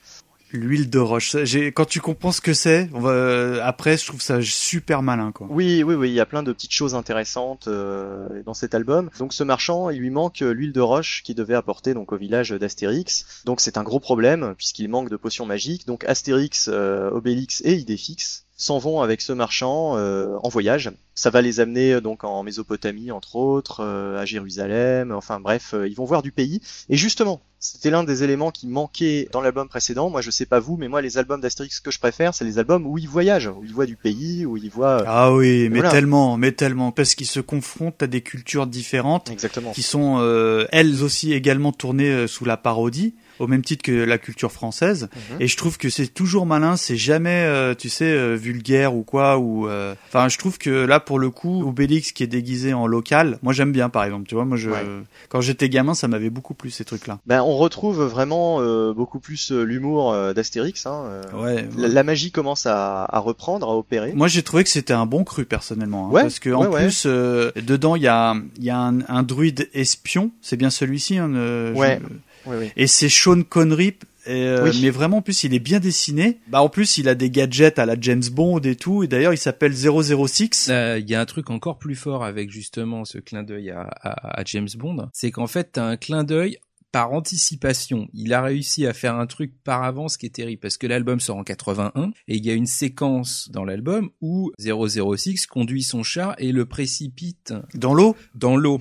Il saute Oui. d'une falaise avec ses chevaux. Et deux ans après, tu as le dernier James Bond dans lequel a tourné Sean Connery, le Jamais plus jamais. Avec la fameuse voiture blanche là Ah non, non, la Lotus, ça c'est en 77, me semble-t-il. C'est dans l'espion qui m'aimait. Mais non, non, non, dans Jamais plus jamais en 83, il s'échappe d'un endroit en Afrique du Nord sur un cheval et arrivant en haut d'une falaise, il jette son cheval du haut de la falaise aussi. Et il tombe dans l'eau et le, le cheval nage. Donc dans un effet spécial complètement foiré, mais t'as exactement la même scène dans les deux, sauf que bah, c'est arrivé dans Astérix en premier. Ah, c'est excellent ça. Il a lu l'album. Ah, c'est. À se demander si pour le coup le scénariste n'a pas été légèrement inspiré par l'album, parce que je trouve ça assez singulier de trouver vraiment la même image euh, dans les deux, avec en plus fatalement le même personnage, donc c'est assez cool quoi, ça m'a bien plu. Question pour toi, Wiz, euh, jamais plus jamais, c'est l'épisode un petit peu à part, c'est ça? Absolument. C'est la redite d'Opération Tonnerre qui a été fait en parallèle d'Octopussy. Bon, recentrons-nous dans le dans le débat, euh, les chers camarades. Et pour le coup, la fin de l'Odyssée d'Astérix, eh ben, elle est sympathique, tu vois. J'aime beaucoup la chute euh, quand ils reviennent, parce qu'évidemment, bon, euh, comme tous les Astérix, les fins sont heureuses, donc ils arrivent à revenir avec euh, cette fameuse huile de roche. Je- faut- franchement, je vais rien raconter, parce qu'il est vraiment, il mérite le détour cet album. Et euh, la chute est plutôt rigolote parce que, euh, voilà, parce que euh, il s'adresse à Panoramix et il se passe d'autres choses. Donc euh, c'est très rigolo. Moi, j'ai beaucoup aimé cet album, honnêtement. Pareil. Mais et il y a un autre truc qui m'a vachement plu. Alors moi j'aime beaucoup ceux où il y a des caricatures de personnages.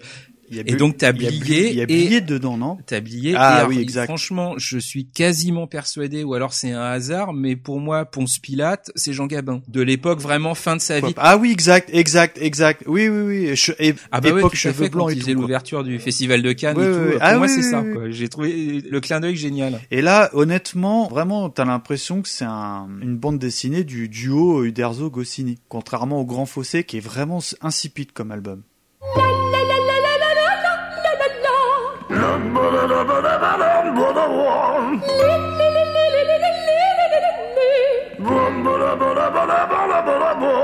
La la la la la.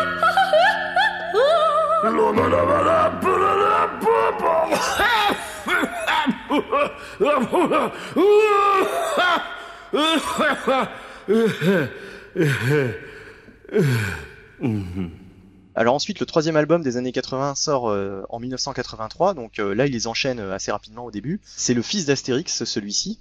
Pour la petite histoire, c'est un album que je n'avais jamais lu. Ah ouais? Alors moi, c'est marrant parce que moi, c'est ma Madeleine de Proust dans les albums Astérix. Je t'expliquerai après. Ouais, ben moi tout simplement, le fils d'Astérix, c'est le sujet qui ne m'inspirait pas du tout quand j'étais petit. Je voyais l'album, je voyais Astérix avec un gamin, et pour moi Astérix ne pouvait pas avoir de gamin. Alors je sais bien que c'est pas ça dans l'histoire en réalité, mais voilà, vraiment le sujet en lui-même ne m'intéressait pas. Je, je pensais que ça allait pas me faire rire, que ça allait pas m'amuser. Et mal m'en a pris, enfin mal m'en a pris, euh, je le regrette un petit peu puisque euh, j'ai plutôt bien aimé cet album, hein, il était, euh, il est bien, aussi il est drôle. très bon. hein. Voilà. Donc au fait, le, le pitch est tout bête. Euh, Astérix euh, trouve un beau jour sur le pas de sa porte bah, un gamin dans un berceau qui a été abandonné. Il décide de l'adopter. euh, il, il le donne, enfin il le donne à Obélix pour que Obélix le, le garde cinq minutes, hein, pour qu'il fasse pas de bêtises. Il a la bonne idée de lui donner de la potion magique et je vous laisse imaginer le, résultat. Et euh, il y a plein de gags, voilà, avec le gamin. Et puis effectivement, il y a des Romains qui arrivent, qui essayent de récupérer l'enfant. On comprend que euh, cet enfant est spécial, qu'il a une importance, euh, voilà, particulière. Il va se passer pas mal de péripéties autour du gamin. J'ai bien aussi aimé la fin, hein, le, le- enfin j'ai envie de dire le twist, mais on peut deviner aisément, surtout maintenant adulte, comment ça peut se terminer cet album. Mais en tout cas, j'ai trouvé ça plutôt sympathique. Non, franchement, un, très bon album aussi. J'ai, on va dire, la, la Madeleine de Proust parce que c'était un album que mes parents euh, m'avaient offert quand j'étais enfant. Mhm. Et en général, euh, ça, c'est un truc qui m'est revenu quand j'ai préparé mes révisions. Bah déjà l'album, je, ça faisait je sais pas x années que je l'avais lu et je m'en souvenais par cœur. Et en fait, c'est là que tu te dis quand t'es gamin, les bandes dessinées ou les trucs, tu les lis euh, 200 fois, Ah bah mais, ouais, euh, mais, c'est mais sûr. 200 vraies fois. Donc bah déjà Madeleine de Proust parce que bon bah je suis content, on peut en parler dans le cadre de l'émission parce que c'est vraiment une BD que j'ai découvert à cette période-là. Et quand je l'ai relu, il y a un truc qui m'a beaucoup plu parce que euh, peut-être in- indirectement je l'attendais, c'est Astérix, c'est quand même un vieux garçon qui vit avec euh, Obélix. Enfin, Obélix a sa maison, mais bon, il dort plus souvent chez Astérix que chez lui. C'est vraiment euh, un couple d'amis qui vivent tout le temps ensemble. Et ce que j'ai beaucoup, mais alors beaucoup aimé dans cette euh, aventure, Astérix en panique, il fait réunir dans la hutte du grand chef tous les pontes du village, et t'as la, la femme du chef, donc qui est Bonne Mine, qui fait une vieille allusion, genre, euh, si t'as un gamin pile poil qui se retrouve devant ta hutte, c'est pas anodin. Peut-être que euh, Astérix lui-même sait qui est la maman, tu vois. Et j'ai beaucoup beaucoup aimé ce passage parce que c'est même pas écrit, c'est visuel où t'as euh, tous les, on va dire les, les importants du village, de Panoramix au, euh, chef et tout, qui font un regard qu'on décrivait tout à l'heure. Uderzo sait très bien le faire, qui résumait tout, genre grosse suspicion sur l'origine du bébé, quoi, tu vois. Ouais. Mhm. Voilà, bon pareil, euh, très bon album, et on passe au, dernier des années 80, euh, c'est en 1987 que sort Astérix euh, chez Rahazad. Celui-là par contre pour le coup je l'avais lu étant petit, j'avais beaucoup aimé, ça m'avait bien fait rire. Donc euh, grosso modo, bah là, euh, il a la visite euh, d'un fakir, Kissa, qui, Kissa Oui, voilà, qui vient d'Inde sur son tapis volant. Donc on n'est pas du tout dans les clichés, mais on y reviendra tout à l'heure. C'est forcément ça fait marrer quoi déjà. En fait, il recherche Assurance Tourix, puisque Assurance Tourix chante tellement mal qu'il a besoin qu'il vienne chanter en Inde chez lui dans son petit village pour faire tomber de la pluie, puisqu'il n'y a pas eu de pluie depuis X temps et ils en ont bien besoin. Il va aussi se passer d'autres choses puisque sa promise euh, donc la, la, la fille du sultan est, est menacée de mort. Et voilà, donc euh, il faut intervenir. Euh, Astérix va partir donc en voyage euh, cette fois-ci avec avec ce fakir. Il y a toute une scène dont je me souvenais, euh, une espèce de course poursuite sur le tapis volant. Enfin, c'est euh, moi ça m'est beaucoup plu. J'ai envie de dire, il y a beaucoup d'action dans cet album. Ça peut paraître Ouais, ouais. bizarre. Et puis un- tu voyages, comme tu le dis, Oui, c'est voilà, un album ça. où tu voyages. Moi j'aime bien. hein, C'est finalement Ah t'as bah, raison. Pour le coup, alors là il va à l'autre bout du monde. Ouais. Et euh, c'est vrai qu'il se passe plusieurs péripéties, notamment avec euh, les Perses et tout, là, parce que c'est- ils sont bien connus pour être euh, des marchands. Et il rencontre plusieurs fois les pirates, donc il se passe mille et un trucs qui sont plutôt drôles. Ouais. Et euh, pareil, euh, au même titre que le fils d'Astérix, euh, grosse Madeleine de Proust, parce que pareil, c'est un album que je possédais enfant et que, comme pour le fils d'Astérix, j'ai lu des centaines de fois. Donc euh, quand je l'ai relu, euh, ça m'a fait euh, chaud au cœur parce que bon bah c'est des albums que j'avais pas spécialement relus et bah comme pour Asté- le fils d'Astérix, je m'en souvenais vraiment très bien. Et je trouve que pour le coup là sur cet album, le dessin est vraiment très très beau. Je sais pas ce que t'en as pensé, mais Ouais, ouais, effectivement. on sent qu'il y a un petit gap, je trouve. C'est vrai. En même temps, voilà le précédent album 1983. Là, on arrive en 1987. Ah peut-être. Disons qu'il a plus maturé celui-là. hein. Il a quand même pris un peu plus de temps. Il avait enchaîné les trois précédents euh, les uns derrière les autres. Ouais. Voilà. C'est, ce sera donc Et- le dernier et- des années 80 Et d'ailleurs. toi, avant. tu, si, si tu devais en retenir qu'un euh, dans ces quatre de ta sélection, Bah alors moi c'est un peu facile, ce sera celui-là parce que c'est vraiment celui que j'avais lu à l'époque. euh, Enfin c'était l'un de mes préférés quand j'étais gamin, donc euh, forcément euh, Ouais. le côté nostalgie va plutôt me faire pencher sur celui-là. Mais honnêtement les trois derniers, enfin voilà à l'exception du premier, euh, Ouais, le ils, premier, ils sont il est- bons à lire. hein. Oui voilà c'est ça. Le, le premier euh, zappez-le quoi. C'est l'un des plus mauvais Astérix dans l'ensemble. ah oui, oui, c'est clairement. D'accord. Eh bien écoute, euh, merci beaucoup euh, pour ces bandes dessinées Astérix euh, des années 80. Donc on a vu quatre numéros qui sont sortis à cette époque-là, Trois bons, ça va quand même. dont trois qui sont très bons. Je commence. Par Osiris et Parapis, regarde-moi. Comment faites-vous ça, le coup des yeux? Silence. Concentre-toi. Par Osiris et Parapis, regarde-moi, regarde-moi bien. Par Osiris et Parapis, tu es maintenant un... Un quoi au juste? Un sanglier. Vous aimez bien le sanglier, vous les Gaulois Allez, on recommence. Je suis un sanglier par Asopis et Osiris, par Pasoris et Rapapasi, et par Opasapia. Ah Et puis, zut Répète après moi. Je suis un sanglier, je suis un sanglier. Tu es un sanglier, tu es un sanglier. Et ça Je suis un sanglier. Un sanglier. Je suis un... Alors, ce qui est important aussi de noter dans cette période d'Astérix dans les années 80, et là c'est Wiz qui va nous en parler, c'est cette fameuse ouverture du parc Astérix. Et oui, alors avant d'atterrir euh, dans le parc Astérix tel que nous le connaissons, j'ai fait un petit peu d'archéologie et en fait j'ai découvert qu'un premier parc avait justement ouvert de juillet à septembre 1967. On est Ah. sur une courte période entre Nice et l'aéroport de Nice. Dingue. Deux minutes d'arrêt. Donc le parc n'a eu qu'une brève existence, hein, opération désastreuse. euh, voilà, ça a fermé aussi vite que ça a ouvert. le public n'était pas T'as trouvé des prêt. clichés ou pas, oui J'ai cherché, j'ai pas trouvé. Ouais, pareil, j'ai rien J'ai vu. hein. trouvé beaucoup de gens qui cherchaient. c'est ça que j'ai trouvé en fait. Si ça tombe, c'est une grosse légende urbaine. Ils sont un peu spéciales hein, dans la région de Nice. C'est une région que je connais bien. et- Alors par contre, j'ai trouvé des photos la même année, toujours en 67, dans le cadre des Floralies d'Orléans, a ouvert le village Floralix, qui recréait l'ambiance d'un village gaulois. Donc c'est un peu la première ébauche du truc et j'ai vu une photo d'époque et effectivement, quoi, enfin c'est le village d'Astérix euh, en noir et blanc, quoi. D'accord. C'est assez marrant. Est-ce que tu as trouvé euh, le type d'attraction qui existait euh, dans celui à Nice Non. Non, non, non, non. c'est- D'accord. Ah, donc on a vraiment c'est- aucune info euh, de ce côté-là. Euh, les infos, elles sont très très chiches. hein. Il y a, il y a très. On sait qu'il y a eu peu- quelque chose, quoi. Voilà. Oui, c'est ça. On sait qu'il y a eu un truc. Voilà, c'est ça. même remis, je crois, dans un article du Figaro qui est accessible, où justement t'as un peu les différents secrets d'Astérix et où ils en parlent. Donc je suppose que c'est pas complètement une légende urbaine, mais en tout cas le truc est enterré, quoi. Parce que franchement, pour arriver à trouver des sources, ah, bonjour. Donc on va faire un grand saut euh, quantique dans le temps. Euh, le parc Astérix que nous connaissons, donc a ouvert ses portes le 30 avril 89 et comprend donc comme chacun sait euh, un parc à thème et un hôtel est situé dans l'Oise à une trentaine de kilomètres de Paris dans la commune de Plailly. Alors, pour se resituer dans le contexte, on rappelle, pour ceux qui s'en souvenaient pas, que les années 80, c'est un peu la folie des parcs d'attractions. Tout le monde veut le sien tout le temps. Moi, j'avais été à celui de Carlos là, avant qu'il ferme. Bah, là. justement, j'allais Mirabilis. Mirabilis, c'est ça, non Mira, Mi- Mira- Misérabilis, ouais, c'est ça. Misérabilis, ouais, c'est très bien. J'avais, je l'avais. non, c'est pas ça. en plus, c'était un peu ça en plus. Donc, ils poussent des parcs d'attractions un peu partout avec plus ou moins de succès. Et justement, le premier qui me vient à l'esprit, c'est Mirapolis, Ah, ouais. le parc des fables et autres grands romans français. C'était plutôt le parc où on t'emmenait si t'avais de mauvaises notes à l'école, hein, je pense. C'est vrai, je sais pas, mais maintenant je regrette, mais à l'époque j'y suis pas allé. Hein. Mais moi, j'y suis allé, j'avais bien aimé. Hein. Non, mais il était pas mal en plus. Hein. Je n'ai pas connu et il est resté ouvert que de 87 à 91, donc il a eu une courte existence, euh, voilà. Et puis il y a aussi Big Bang Schtroumpf, hein, pour ceux qui s'en souviennent, qui deviendra Walibi Schtroumpf et il a vécu Ah. un an avant de se faire racheter justement par Walibi. Alors il faut quand même reconnaître qu'il y a quand même beaucoup de projets qui se sont lancés dans la précipitation pour essayer d'être les premiers avant que Disney arrive, sachant que on savait qu'il allait arriver un peu plus tard, parce qu'il a ouvert en 92. Donc bon, voilà, c'est pour remettre un peu dans le contexte. L'idée du parc Astérix, elle, va naître en 81, et je vous donne dans le mille, c'est suite à la visite du Derzo chez Disneyland en Californie.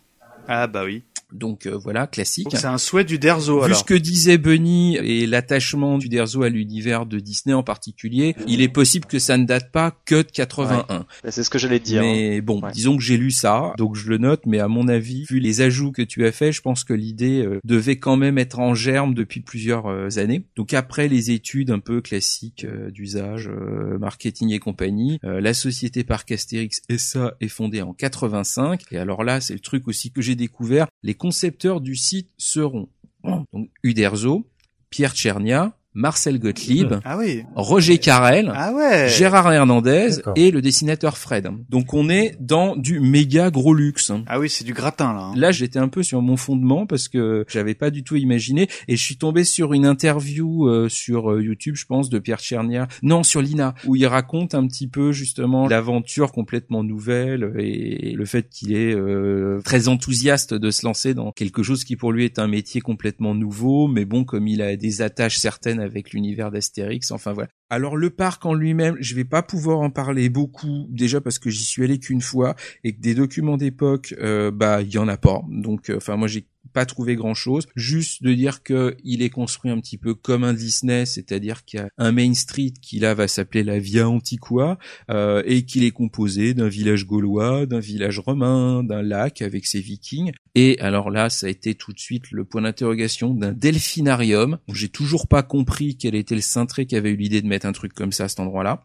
Et ce qui explique le fait que moi j'y suis allé qu'une fois, est rempli d'attractions, soit pour les tout petits, soit pour les tout grands. Quand t'es entre les deux, tu peux toujours aller chez Disney. Et surtout, chez Disney, il y a beaucoup plus d'attractions couvertes. Parce que quand tu vas chez Astérix, il Ah faut pas que oui. tu tombes un jour où il pleut. Voilà, ça jouait un petit peu. Ah, puis en plus, t'avais l'attraction phare qui était euh, le, le goût du risque, c'est le grand 8 euh, qui était... euh, C'était Tonnerre de Zeus, surtout, l'attraction phare. le- Ah mais c'était pas au début Ah ça. bon Ah non, Tonnerre de Zeus, c'est bien plus tard. Le Ah oui, goût oui. du risque, de Oui, mémoire, hein, je, je me trompe peut-être, Wiz va me corriger, c'était à l'ouverture. Et c'était euh, genre le grand 8, euh, le plus grand d'Europe. Enfin, en tout cas, c'était de- Je ne saurais pas te dire parce que j'ai en vain Et je te confirme qu'il est extraordinaire. J'ai en vain cherché des documents justement pour avoir des plans des premières Ouais. saisons, des listes attractions des premières saisons et c'est peau de balle quoi. Ah bah moi je peux t'en reparler, j'y suis allé tellement de fois à ce parc donc euh... Je comptais sur toi pour broder derrière. Ah bah écoute, euh, même pas besoin de broder déjà euh, au niveau infrastructure. Alors les premières années, moi j'y avais été, c'était vraiment magnifique. En plus, t'as hum, une sorte de colline géante, fais qui est en forme de menhir où t'as un astérix géant qui domine tout le parc. Je trouvais que ça envoyait.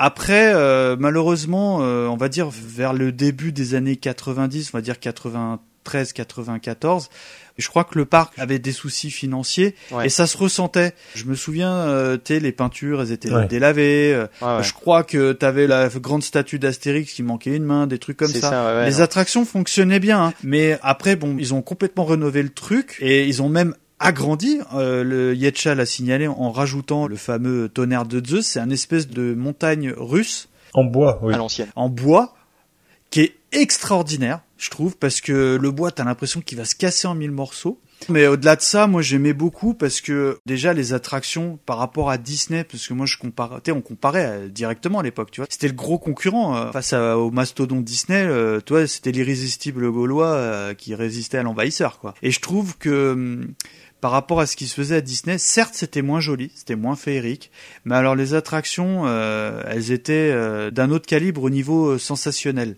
Ouais, mais c'est justement ça le problème, parce que moi j'y suis allé, enfin étant jeune, je suis d'abord allé chez Disney, Ouais. où t'as un petit peu de tout pour tous les âges. Et après j'ai fait Astérix et je me suis dit ah ouais là quand même euh, bon il y a deux trois attractions que j'ai pas trop envie de faire parce que ça a l'air quand même hardcore pour mon âge. Et puis il y avait un problème de taille aussi hein, comme tu l'as dit euh, tout Ouais, à ouais, l'heure. ouais, ouais, Et puis aussi comme tu l'as dit d'ailleurs c'est très vrai au début des années 90 je m'en souviens très bien j'avais plein de potes qui m'en parlaient parce que j'étais dans l'Oise donc euh, j'y allais assez régulièrement.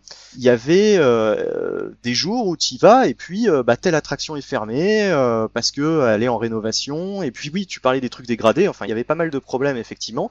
Ça ah, tu confirmes donc. ah oui, je- complètement. Et ça s'est résorbé à la fin des années 90 quand ils ont euh, créé euh, le, le tonnerre de Zeus qui est apparu à la fin des ça, années ouais. 90 En et qui était 97. vraiment euh, extraordinaire comme attraction. Là pour le coup, euh, le premier jour où je l'ai fait, je l'ai fait pff, 5-6 fois d'affilée avec un pote quoi. On a quasiment fait que ça comme attraction dans la journée, mais on- c'était génial quoi ce truc. Non, mais puis euh, au-delà de ça, bon, euh, Wiz en parlait, il y a, il y a un delphinarium que je trouvais très très bien, moi. Et alors là, j'ai une grosse tendresse particulière, justement à côté de ce La delphinarium. poubelle, C'est la poubelle. Des Pourquoi papiers. Parce que alors c'est un truc, c'est un running gag que je fais avec tous mes copains d'époque euh, qu'on euh, on aimait bien parce que c'est une sorte de Zeus avec une énorme bouche qui fait "Oh, j'ai très faim, du papier." Et quand tu mettais ton bout de papier ou une, ordure, il disait "Oh, merci." Et je te jure, c'est le meilleur truc au monde pour que les gens ils mettent leurs déchets à la poubelle. quoi. Mais ouais, mais carrément. Voilà, si je dois retenir limite un truc de ce parc, Mais pareil. c'est ça. Mais pareil, c'est la première chose qui me vient à l'esprit quand je pense à ce parc. Et mieux, je me dis, c'est un truc qui a transcendé les années. Enfin, c'est c'est là depuis, je pense, la création du parc. Tu me fais complètement rebondir parce que j'ai un ami qui m'a envoyé cet été là Ouais. un cliché de lui avec ses filles. Donc nous, maintenant, c'est nous les parents. Évidemment, devant cette poubelle. C'est toujours là. Et moi, je trouve que c'est un côté vachement rassurant de me dire que cette poubelle au parc Astérix, eh ben, elle existe encore. Moi, j'ai eu vraiment un regard euh, à 20 ans d'écart, puisque je suis allé aux alentours des années 97, euh, juste au moment où il y avait Tonnerre de Zeus, et j'y suis retourné, donc comme je disais, il y a quelques mois, et j'ai trouvé, en- entre les 20 ans qui se sont écoulés, j'ai trouvé que ça avait énormément progressé dans le bon sens, quoi. Comme vous parliez tout à l'heure, des choses qui étaient un peu dégradées, c'était un peu Ah. abîmé, les files d'attente, euh, il y a 20 ans, étaient un peu vides, euh, on s'emmerdait un peu par rapport à Disney, il y avait moins de choses à regarder. Aujourd'hui, j'ai trouvé que les files d'attente passaient beaucoup mieux, les décors étaient plus propres, euh, on s'embêtait moins, surtout quand on est avec des enfants en bas âge, c'est toujours difficile, les files Oui, c'est d'attente. vrai, oui. Ça passait beaucoup mieux et les attractions sont vraiment nombreuses et bonnes. Et j'ai trouvé ça nettement, nettement meilleur. J'ai une tendresse particulière sur le grand splash, moi. Tu sais Oui, ça c'est un grand classique. Ah oui. Ou- et puis euh, le truc des grosses bouées là où t'es à plusieurs dedans. là. Oui, oui. Moi j'ai testé la dernière euh, attraction là, euh, Osiris. C'est franchement génial quoi. Ça fait longtemps que je m'étais pas autant éclaté dans un manège. Alors toi qui l'as fait récemment, parce que moi je l'ai fait vraiment il y a longtemps. Ce qui m'avait vraiment emmerdé à l'époque sur ce truc-là, c'est que globalement t'avais la moitié des attractions si tu faisais plus de 90 cm. C'était fini. Et les autres, si t'aimais pas les trucs qui font vomir, tu pouvais aller te rhabiller. Donc c'était vraiment les deux extrêmes. Et moi qui faisais déjà à l'époque plus de 90 cm, Ah bon? et, et, et qui déteste, mais alors véritablement tout ce qui est euh, moule à gerbe, hein, franchement, ça, je peux pas. Ça n'a jamais été mes trucs, ça. Euh, bah en fait, je me suis fait, à part effectivement le splash machin et le truc avec les bouées, j'ai passé ma journée à faire ça parce que c'était les deux seuls trucs Ouais, ouais, je vois. qui étaient voilà que je pouvais tolérer. Le reste, c'était des trucs où t'avais la tête à l'envers l'envers. euh, Ouais, En fait, c'est ce qui est bien dans les offres, tu sais, par rapport au, si t'aimes bien les sensations, t'as envie de dire, bah, va à la foire du trône ou les trucs comme ça, mais tu payes l'attraction à l'unité. On va dire, dans les parcs à thème où tu payes euh, ta journée, c'est de loin, je trouve, le mieux. Après, je connais pas trop ce qui se fait autour. Je mais- rejoins Wiz quand même sur le côté euh, quand t'es jeune et que t'aimes pas trop Ah les trucs oui. à sensations fortes, c'est Oui. pas du tout ça qu'il te faut quoi comme par une attraction. Ah bah là pour le coup euh, j'ai envie de te dire euh, là à, à l'âge que qu'ont mes enfants donc euh, 8 et, et 11 ans bah je serais plus tenté de les amener à Disney Oui. qu'au parc Astérix. Oui, je- En revanche quand ils seront peut-être un petit peu plus âgés là on va se régaler quoi. Ouais ouais, vers 15-16 ans quoi. Bon bah alors pour clore sur le parc Astérix, on peut au moins dire qu'il est aujourd'hui après euh, des hauts et des bas, euh, dont certains euh, bah, effectivement euh, dus à l'ouverture d'Euro Disney et puis certains euh, bah, parce qu'au bout d'un moment le parc commence à vieillir, mais bon il s'est renouvelé et il est reconnu pour ses attractions aquatiques, ses manèges à sensations avec pas moins de 6 roller coasters dans l'enceinte. Et le parc est aujourd'hui très rentable et la fréquentation, pour ceux que ça intéresse, sur une saison d'avril à octobre se stabilise aux alentours d'environ 1 800 000 visiteurs. D'accord. Donc ça tourne, c'est loin derrière Disney, mais ça marche et c'est Et c'est rentable. combien Disney T'as un chiffre ou pas du tout Euh, J'ai vu, mais je l'ai pas noté. D'accord. Ça faisait trop gros, donc c'est ça marche. Voilà, il faut reconnaître que ça marche ouais. et puis que c'est très bien. Et puis tu peux avoir des tu peux manger des sandwichs au sanglier là-bas. C'est vrai? Oui, c'est vrai. J'ai jamais goûté. Alors merci euh, beaucoup Wiz pour euh, ce, ce parc Astérix et puis on en a finalement tous euh, parlé. Ça nous a euh, un petit peu émoustillé finalement euh, de, de parler de ce parc parce que tout le monde a des souvenirs plutôt Ah bons. oui. hein. donc euh, allez-y euh, sans, sans hésitation, ça vaut le coup.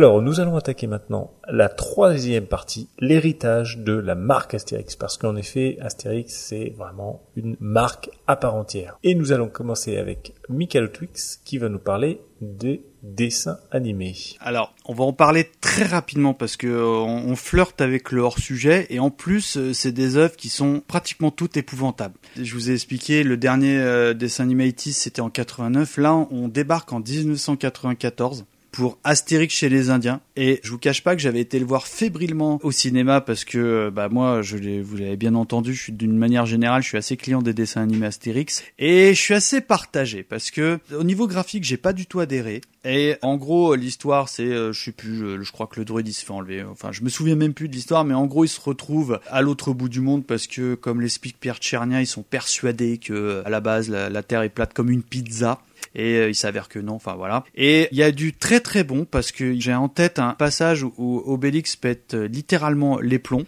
Et euh, il y a du très très très mauvais, parce que peut-être Wiz en parlera dans sa rubrique, parce qu'il y a Zouk Machine qui chante toute la BO. Honnêtement, ça se regarde, mais c'est pas un bon cru. D'accord. Pour la petite info, bah c'est en fait une adaptation de la BD La Grande Traversée, que je n'ai personnellement jamais lu. Donc euh, il faut savoir que le film est un échec euh, public, hein, parce que il a, il a fait à peine un million de spectateurs. Ah oui. Alors moi j'ajouterais un truc. Bien sûr. Tu l'as vu? Je l'ai vu. Je l'ai revu pour le coup parce que je l'avais déjà vu. Moi ce qui m'a surtout euh, désespéré, c'est qu'en fait globalement le truc est tellement poussif et il y a tellement rien dans le scénario qu'il est chez les Indiens sur à peine un quart du film. Donc c'est quand même léger léger. Pour moi on peut au moins lui reconnaître le mérite d'avoir essayé, ils se sont foirés, mais essayé de remettre une séquence musicale. Ah là là. Donc ça tombe à flanc, mais euh, au moins ils ont essayé. Mais pour le reste, c'est pas un mauvais moment, mais franchement, euh, là, je vais pas le remettre euh, tout de suite. Hein. Est-ce qu'ils ont fait euh, une référence à Poum Papa par exemple? Ah, je sais plus. Mais je me demandais, mais j'ai pas je l'impression. crois pas, hein, je crois pas. Non, non, je l'ai revu il y a pas longtemps là. Il se regarde, hein, c'est, c'est, il est honnête. Hein. C'est correct. Le seul truc à la limite un peu marrant, c'est le grand sorcier. Ah oui. J'ai pas relevé les trucs, mais il ne parle qu'avec des références à la con. Enfin, c'est des mots qui n'ont aucun lien les uns avec les autres, mais qui sonnent d'une manière un peu bizarre. Donc ça va faire un peu euh, Motobekan, Ouais, Kawasaki. Quand tu tends un petit peu l'oreille, c'est le seul truc que je trouve un petit peu Oh, original et marrant. Obélix, quand... Et Obélix quand il fume le calumet. Oui, voilà, c'est bête parce que moi j'ai pas eu le temps de le revoir, mais en fait, euh, ce qui se passe, c'est qu'Obélix il fume un gros calumet de la paix, euh, minimum trois feuilles, tu vois, ou un truc comme ça, et il est complètement stone et euh, vulgairement, on, on dirait qu'il fait un bad trip, quoi, tu vois. Et j'avoue que cette scène, elle est quand même excellente. Hein. Euh, Malheureusement, ça fait pas le film.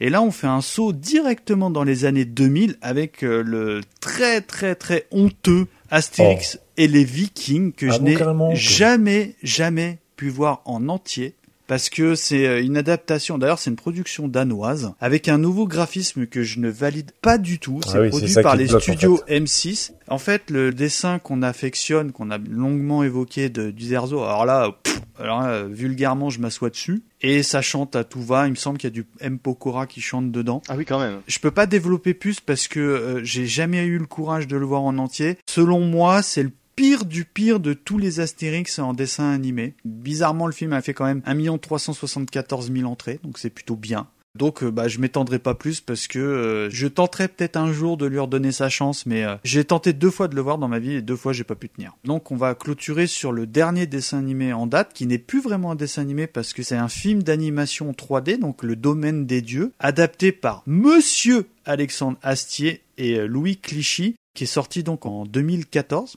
que j'ai eu la- le plaisir d'aller voir au cinéma, adapté de l'album euh, Le Domaine des Dieux. C'est étonnant d'avoir choisi cet album, Ouais. d'ailleurs, je trouve. J'étais surpris, moi. Alors, j'en attendais pas grand chose parce que Astérix en 3D, pourquoi pas? Enfin, je, je, enfin, et à ma grande surprise, eh ben, j'ai trouvé ça vachement bien, quoi. Mhm. Bon, ça reprend l'album éponyme. Euh, Moi, j'ai adoré parce que tu sens que euh, déjà, alors là, euh, Roger Carrel, il fait encore la voix. Il est exceptionnellement sorti de sa retraite parce que malheureusement, le monsieur commence à être très très très âgé, juste pour faire le doublage de cet Astérix. Et euh, tu sens un Astier euh, vraiment euh, biberonné euh, au premier dessin animé qu'on affectionne tant et qui a voulu retranscrire un truc moderne mais hyper respectueux de l'œuvre et de l'humour original. Donc euh, moi je le conseille chaudement, j'ai beaucoup aimé. Pour la petite info, le film a fait 2,5 millions d'entrées quand même. Alors moi je vais quand même pour le coup euh, bémoler un petit peu le truc. Moi j'ai trouvé que c'était bien. Ah. Globalement, hein, j'ai trouvé que c'était bien et surtout vraiment au niveau de l'adaptation parce que c'est à la fois fidèle et tout ce qui est rajouté c'est pertinent, c'est intéressant, enfin c'est drôle et puis ils nous ont épargné la sempiternelle euh, histoire d'amour de Ah donc euh, voilà. Donc là au moins c'est bon, on sort des canons pourris. Par contre il y a quand même pour moi deux trucs qui enfin ça fait plus que desservir quoi, ça descend le truc en flamme. C'est déjà effectivement l'image de synthèse. Je comprends pas qu'on puisse se dire amoureux d'Astérix et faire de la 3D. Pour moi, c'est incompatible. Je reconnais que j'aurais préféré le voir en, en animation euh, classique. Tu fais de la BD, tu fais de la BD, tu files pas ça chez Tang euh, pour le produire au kilomètre. Franchement, ça, je trouve ça mais honteux. Et les voix, les voix, elles sont pourries. À part Carrel, pourri, pourri. Réécoute le doublage, surtout Obélix. Obélix, c'est indigent la voix qu'on lui a fait. J'ai plus le nom du comédien en tête, mais je crois que c'est la voix de Mel Gibson. Je te dis peut-être une ânerie. Ou de Robert De Niro, tu sais, le, ce même comédien. C'est comme d'habitude maintenant depuis des années dans les Dans les films d'animation, on met des stars. on met des gens qui sont dont c'est pas le Bah, métier ouais, juste bah, parce que ça fait joli bah sur oui, la ça fait venir les gens. Qui savent pas parler, ils Ouais, savent pas ouais. doubler, Ça- ils font un truc pourri suit. et honnêtement, ça m'a révulsé. Je suis entièrement d'accord avec toi. Ça fait depuis des années que c'est comme ça aux États-Unis aussi. C'est les États-Unis qui ont lancé la mode. hein. Il y a déjà euh, une petite vingtaine d'années. hein, ils n'arrivent pas à en sortir. hein. C'est lamentable. C'est triste. Doublé par Squeezie, ouais. Mais voilà, c'est c'est exactement ça. Donc là, pour moi, c'est vraiment euh, c'est le pire des trucs, surtout Obélix. Et à la limite, je vais en parler juste après, mais ok, bon bah euh, Pierre Tornade Ah est oui. en 2012. hein. Tu voulais un Obélix? Pétard, t'avais qu'à prendre de Dieu. Enfin, peut-être qu'il voulait pas à la limite, Oh, mais franchement, non. Oh, euh, non. moi ça m'aurait. Ça euh, t'a gâché le film. Ah moi ça, les voix ça m'a gâché. C'est vrai qu'elles sont moins bonnes. Je suis Vraiment. d'accord avec Wiz. C'est très très très très très mauvais. Même Astier dans son doublage, il est pas bon. On a l'impression qu'il ose pas. Ah oui, il fait le marchand euh, de noir esclave ou je sais plus quoi là, non? C'est pas ça? Non non, il fait le, le centurion Ah oui, machin. exact, pardon. euh, Ouais. Ah, tu, ah, Et, et il ose pas. Il est en retrait, il ose pas. genre, il- Non, mais je veux pas qu'on sache que c'est moi et tout. Alors que lui, franchement, je le surkiffe. Ouais, ouais. Voilà, il peut me réciter le bottin, j'applaudis quoi. Ouais, mais mais d'une manière générale, euh, ça reste un bon cru, ça reste un bon Astérix. Pour moi, c'est une super bonne adaptation. Donc pour voilà, pour moi, ça doit être vu au moins pour ça parce que l'adaptation est top et euh, et il y a plein de côtés euh, humour. Il nous a pas balancé une chanson à la donc euh, pour ça, ça vaut le coup. Mais euh, les voix quoi.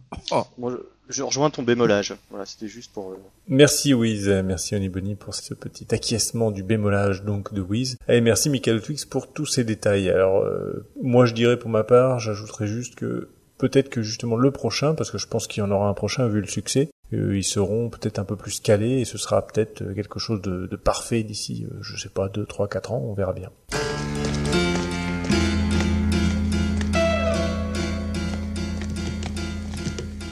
Qu'est-ce que c'est Nous devons obtenir le laissez-passer A38. Immatriculer une galère Non, vous a mal dirigé. Vous devez vous adresser à la capitainerie au port. Hein? Non, nous ne voulons pas immatriculer une galère, nous voulons le laisser-passer A38.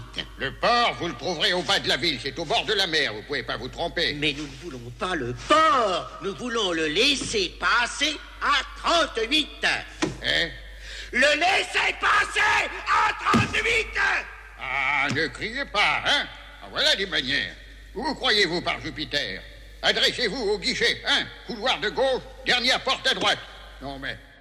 Alors, pour cette marque Astérix, toujours, euh, il y a évidemment les films, mais les films, je parle des films live avec des vrais personnages dedans en chair et en os. Et je vais laisser la parole à Wiz pour nous parler de Gérard Bouchard et de Christian.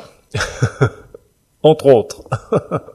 Alors bon, déjà une petite remise euh, en, en situation. L'adaptation d'Astérix au cinéma, c'était pas une idée neuve, hein, et euh, je trouvais que le premier projet de film avait été imaginé par Claude Lelouch dans les années 60. Donc ça aurait fait Shabadabada Astérix, et il pensait le faire avec des comédiens non professionnels, uniquement choisis pour leur ressemblance avec les personnages de la BD. Oula. Je trouve ça assez rigolo. Mhm. On source aussi un deuxième projet. Alors là, bon, je suis d'une tristesse euh, sans borne à l'idée qu'il n'ait pas pu se faire. Ce deuxième projet aurait été lancé par Louis de Funès. Ah. Qui voulait insta- incarner Astérix, mais alors un Astérix sans moustache. Ah On ne bon sait pas pourquoi, mais il avait une fixette sur les moustaches. Qui voulait se faire accompagner d'un Obélix qui aurait été joué par Lino Ventura. Ah oui. Non, non. bon.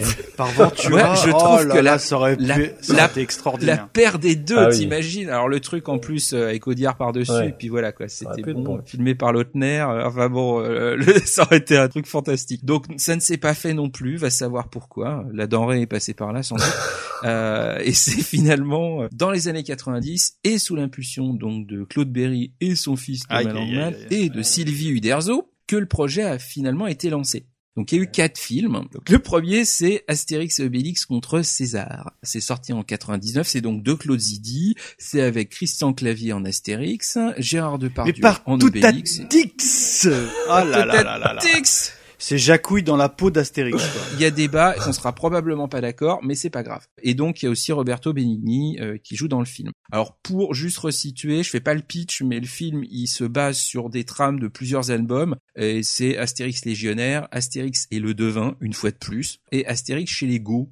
Si je vois vraiment un gros défaut au film, c'est que le scénar il est un petit peu léger, mais je trouve qu'il y a un côté positif dans le film, c'est que il pète pas plus haut que son cul. Ah, moi j'ai pas aimé. Hein. Moi, en tout cas, dans l'image que je pouvais me faire d'un film d'Astérix, c'est ce que j'ai trouvé de plus conforme à l'idée que je pouvais m'en faire. Euh, au niveau des personnages, je trouvais que c'était relativement crédible. Les décors sont franchement assez soignés. Donc, moi, j'ai pas été déçu sur cette partie-là. Après, bon, c'est des fois un poil trop franchouille. Je me rappelle quand même qu'il avait coûté un paquet de fric ce film. Et quand je l'avais vu, je m'étais fait la réflexion quand même, mais où est passé l'argent À part dans le cachet des acteurs Bah voilà, principaux. Mais, euh, je suis d'accord, hein, euh, c'est pas moche. Mais par rapport au budget, je t'assure que honnêtement, il y a un gap quoi. Tu te dis où est passé le, où est passé l'argent. je ne suis pas en train de dire que c'est un incontournable. Mm. On sait qu'on se trimballe avec quatre films qui de toute façon sont pas impérissables. Ouais. Mais celui-là, je pars sur un, on va dire un a priori positif. Après voilà, bon, il y a les trucs un peu grassouilles type Jean-Pierre Castaldi qui voilà, hein, donc on oublie Jean-Pierre Ah, Castaldi. il a quand même le profil de l'emploi. Moi je trouve qu'il a la gueule du Ah, légionnaire. il, il- ressemblant. Ah ouais. Là, là, tu parlais de prendre des acteurs qui ressemblent Ah aux bah, personnages de- de, complètement, la BD. BD. Là, pour le coup, euh, bon. Enfin, après, il y a peut-être des fans de Castaldi dans la salle, hein, mais pour moi, c'est une caricature. Ah oui, oui, Donc, oui. je trouve que de faire des grimaces et des trucs et des machins, bon, euh, si t'as que ça en stock, ça suffit pas. C'est pas juste parce que t'as la gueule d'un centurion aviné que pour autant tu feras un bon rôle. Donc, moi, pour moi, il est trop. Par contre, et au risque de me faire taper, Depardieu, je le trouve génial, mais vraiment excellent. Aïe, et c'est pas juste une affaire de tour de poitrine.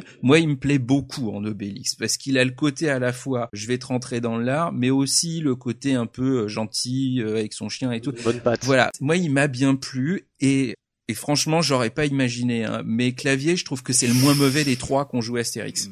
Moi, je suis assez d'accord avec Wiz quand même. Je trouve que ce premier épisode retranscrit bien la BD en fait. Et je suis d'accord aussi avec toi sur Depardieu. J'aime pas du tout Depardieu le personnage, mais je trouve que l'acteur, bah, je trouve qu'il est quand même bon. Et dans Obélix, là, il est très bon aussi. Ouais, moi ça m'a bien plu. Je trouve en plus qu'il y a des acteurs derrière Oui. qui relèvent bien Carrément. le truc parce que alors moi Sim, j'adore Sim donc en Age Canonix, il est super bien. Même Palmade qui fait euh, Assurance Tourix, eh ben c'est pas mal. Pied plus, euh, il en fait un peu des caisses mais euh, comme j'ai habituellement des caisses de pied plus, moi j'en redemande, voilà. Donc non, moi j'ai pas été trop déçu. C'est pas un film impérissable, mais pour moi c'est ce qu'il y a de plus proche de ce que je pouvais imaginer. Euh, alors juste question chiffre, il a fait presque 9 millions d'entrées et presque 16 millions d'entrées hors France. C'est pas mal quand même. Beaucoup. Il est pas trop descendu par la presse, un peu plus par les spectateurs, mais bon, voilà.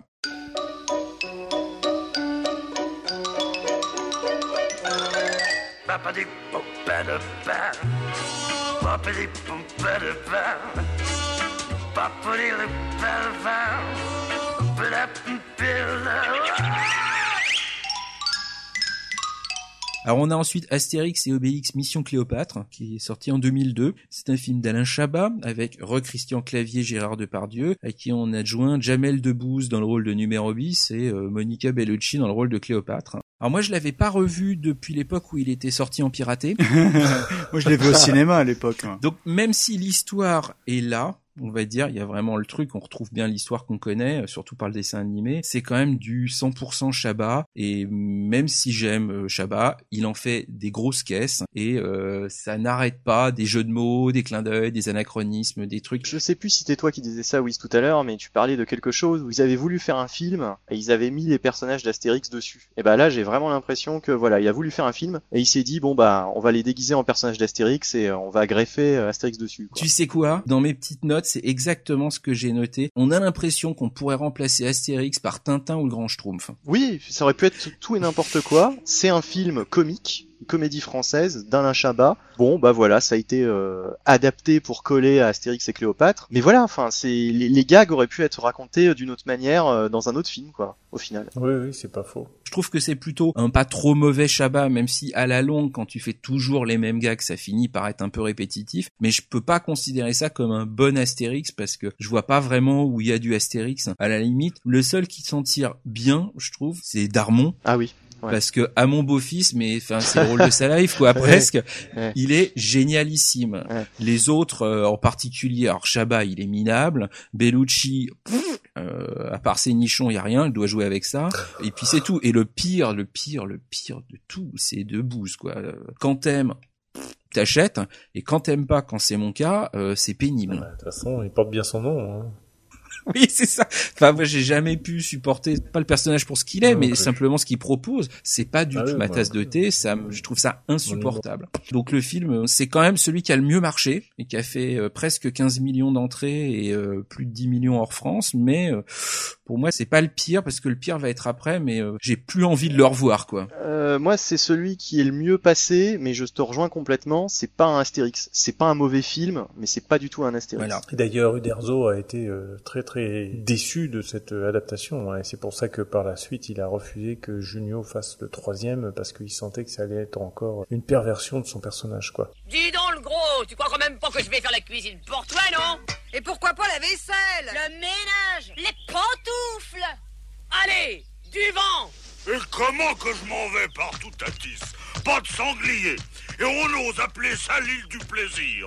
Oh Donc là, pour le coup, là, on tombe, euh, on tombe complètement. Euh, on fait le pire de la série, en tout cas, enfin pour moi, euh, qui est Astérix aux Jeux Olympiques, qui date de 2008. hein. Et là, pour le coup, bon, on a toujours euh, GG euh, qui fait Obélix, mais on, on remplace Astérix cette fois-ci, c'est Clovis Cornillac qui s'y colle, et à lui, on va adjoindre Benoît Poulvord en Brutus et Alain Deloin en Jules César. Donc le film s'inspire de la bande dessinée du même nom, euh, voilà. Donc pour le coup c'est assez simple et le résultat est absolument désespérant. Je crois que j'ai rarement vu un Ah, film ouais, aussi ah, non, mauvais. Il y a que Delon Oui. en- qui cabotine qui est extraordinaire. Oui, Mais sinon, c'est la première fois que je l'ai vu, j'ai pas pu tenir. Et euh, je l'ai revu une deuxième fois parce que j'avais acheté le DVD en broc. Le gamin il voulait le voir, mais je crois que je me suis endormi devant. Enfin, Non, et puis y a rien les- qui m'a plu. toutes les guest stars là, qui nous font venir, qui viennent cachetonner. Ah là, Tony Parker, les machins. Oh là là. Parker, Schumacher, machin. Ça c'est le dernier tiers du film quoi. Euh, ils ont plus d'idées, donc ils sont, on va claquer le, la moitié du budget, on va en venir machin, truc bidule, et Zidane et. Schumacher et tout.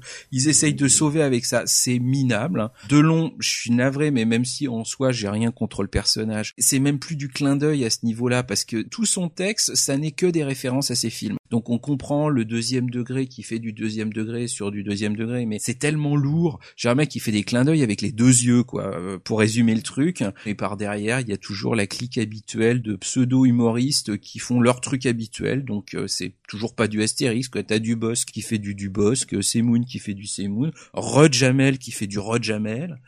Il y a même Astier qui est venu se perdre là-dedans. Oui, c'est une espèce de peau pourrie, euh, plus pourrie qu'autre chose. Hein. euh, euh, Complètement, complètement. Euh, moi, je ne sauve dans ce film que deux personnes. Donc, une fois de plus, mon GG, parce que euh, je trouve qu'il est bien en Obélix. Euh, pff, Astérix, on le voit pas dans le film. Donc, de toute façon, euh, c'est terminé. Clovis Cornillac qui fait deux, trois poses un peu exagérées, deux, trois grimaces, et c'est fini, on le voit plus. Et l'autre truc que je sauve du film, c'est Francis Lalanne. Ah oui. Ah, quand même. Parce qu'il m'a fait rire. C'est juste ça. Il m'a fait rire en fan d'assurance Tourix. Franchement, c'est le seul moment où j'ai trouvé, j'ai- oh, je dis ouais, ça c'est drôle. C'est le seul truc. Point. Je n'irai pas au-delà. C'est encore le bar qui chante faux. Un régal pour les oreilles fragiles. Il faut le baïonner au plus tôt. Et tout redeviendra tranquille. Alors passons dans ces cas-là au quatrième et dernier film jusqu'à présent. Eh ben, c'est Au service de Sa Majesté qui est sorti donc euh, en 2012 et qui est inspiré des bandes dessinées Astérix chez les Bretons et Astérix et les Normands. Et globalement, en termes de scénar, ça mêle les deux, je trouve, de manière assez fidèle et le peu qui a été euh, ajouté ou modifié, je trouve que ça casse pas le truc. Donc, euh, en termes de scénar, pour le coup, ça va. Je trouve qu'il corrige quand même beaucoup, beaucoup, beaucoup des cacateries du précédent. On a enfin des vrais comédiens. On n'a pas trop d'effets spéciaux parce que je trouve qu'ils en ont fait beaucoup trop sur euh, Astérix euh, machin là aux Jeux Olympiques. Ça se balance pas de la guest dans tous les sens et s'essaye de coller un petit peu à l'esprit de base. Donc pour ça, jusque-là, j'ai pas été trop déçu. Il y a deux trucs pour moi qui collent pas du tout dans le film. Une fois de plus, c'est Astérix, Edouard Baird, mais c'est pas possible. Quoi. Ah, je, suis assez d'accord. Et c'est qui Obélix C'est encore. euh, Encore. Ah c'est oui, encore oui, oui. GG, Ouais, donc vois, ça va. m'a marqué. Mais euh, c'est mon running gag sur les films. Edouard Baird fait du Edouard Baird, donc c'est pas Astérix que t'as. Il est pas crédible en Ouais. Astérix du tout. Le problème sur ce type de film, c'est qu'on a l'impression que c'est les acteurs qui viennent faire leur promo dans le film. C'est ça. Exactement, C'est ça, ouais. exactement. C'est vraiment le gros truc euh, qui, qui casse un peu tout. Et puis il y a aussi moi qui m'a vraiment emmerdé euh, le mec qui joue Goudurix. C'est un personnage dans la- l'album d'origine, donc euh, les Normands, pour lequel on joue un petit peu sur le côté légèrement anachronique, euh, parce que euh, c'est le jeune rocker machin qui chante le Monkey X d'Eddie Barclay. euh, donc il y a un petit côté air du temps dans la bande dessinée, mais autant dans la BD, il y a un, un genre de fossé de génération. Dans le film, t'as l'impression que c'est les visiteurs, en termes d'écart. Le mec, il est pas du tout à sa place, quoi. T'as l'impression d'avoir un espèce de Vincent Delerme chevelu. euh, je trouve qu'il est complètement à côté de la plaque. Il y a trop d'écart entre Astérix, euh, Obélix et Goudurix. Je trouve le personnage pas bon dans le film. Il m'a vraiment pas plu. Par contre, t'as Catherine Deneuve, Guillaume Gallienne et Valérie Le Mercier qui sont exceptionnels, exceptionnels. Ouais. Surtout Le Mercier, euh, en vieille nurse anglaise acariâtre et tout, elle est euh, super, super géniale. Donc, au moins pour ça, je trouve que ça vaut le coup. Oh, il se regarde. Moi, je trouve que c'est- enfin, des quatre films, c'est celui que je vais préférer. Ah oui, carrément, ouais. À l'époque, j'avais adoré celui de Chabat, mais euh, en fait, t'as l'impression que c'est un copier-coller un petit peu de- du dessin animé, donc ça apporte rien de neuf, on va dire. Mais euh, bon, enfin, dans l'ensemble, les, les films Astérix, moi, je suis pas du tout fan. hein. Eh ben c'est- voilà, c'est ma conclusion. Globalement, oubliez. Enfin, faites autre chose. Euh, généralement, il y a toujours un truc qui va pas, donc euh, je pense qu'il faut oublier. Oublier. Ô mortel présomptueux, l'un de vous, les yeux bandés, devra me dire quelle est la pile de linge qui a été lavée avec Olympe, la lessive des dieux. Celle-ci. Elle est plus douce, plus souple. Oui, il a réussi. En effet, ce linge est plus souple, plus doux, plus blanc. Les dieux font leur lessive avec Olympe qui laisse le linge blanc et les mains. Tout ça, tout ça, tout ça. Nous allons passer à la quatrième et dernière partie qui va concerner un regard un peu plus en profondeur, on va dire, de la chose, avec une analyse. Et je vais redonner la parole à Wiz, car il va nous présenter Astérix et la France. Et oui, la France, monsieur. Comme on a pu le voir un petit peu plus tôt, dans la jeunesse du projet, Goscinny et Uderzo souhaitaient proposer un univers typiquement français. Et bah, à regarder un peu de plus près, je pense que le moins qu'on puisse dire, c'est qu'il y a du typique un peu à tous les niveaux. Alors pour moi, la première image d'Astérix, c'est celle d'un antagonisme. Face au Batman, Spider-Man, Superman et autres bidulman, on a un petit moustachu, sans cape, limite en espadrille, et dont le casque ailé renvoie au logo des paquets de gitanes. C'est franchouille. Désolé par avance pour les puristes, il y en a un dans la salle, mais le néophyte voit avant tout dans les super-héros un archétype de l'armoire à glace relativement binaire et souvent moulé dans un spandex assez discutable. Et nous, pour contrer l'oncle Sam, on a un français moyen dont le principal atout est d'être fin et rusé, loin de l'image traditionnelle du bourrin d'outre-Atlantique. Moyen, notre héros l'est aussi dans son comportement au quotidien. Il n'a pas ce côté ultra lisse qu'ont certaines productions blockbusteresques sponsorisées par L'Oréal. Non, non, il n'est pas déchiré par un conflit intérieur insoutenable qui lui donne une belle épaisseur à l'écran. Il va juste brailler parce que Obélix le gonfle ou grogner parce que le poisson d'ordre alphabétique décidément n'est pas frais. Même si personne n'osera le reconnaître, nous nous retrouvons tous dans ces Gaulois pinailleurs, casse-bonbons et bagarreurs, preuve s'il en est qu'entre nous et l'Amérique, un océan nous sépare. Et justement, ils ont choisi des Gaulois, c'est pas par hasard. Impossible de pas faire un lien avec l'expression consacrée nos ancêtres les Gaulois, stéréotype du roman national enseigné au 19e et 20e siècle et dont Goscinny et Uderzo se sont très nettement inspirés. On peut y voir une référence à double tranchant. En tout cas, moi je la vois.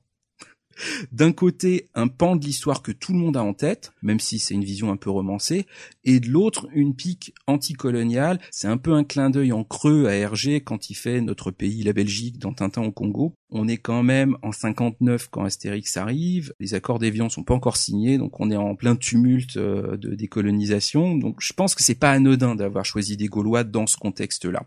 On a aussi une autre référence assez incontournable. Le village d'Astérix, c'est celui qui résiste à l'occupation romaine. Le souvenir de la guerre est naturellement très frais. Mettre en scène des résistants contribue à faire de nos Gaulois l'illustration d'une France dont on peut être fier. Pour autant, tout n'est pas rose en Gaule et il sera aussi question de collaboration, en particulier dans le combat des chefs en 1964 et le bouclier Arverne en 1968. On va dire que le regard est tendre mais lucide.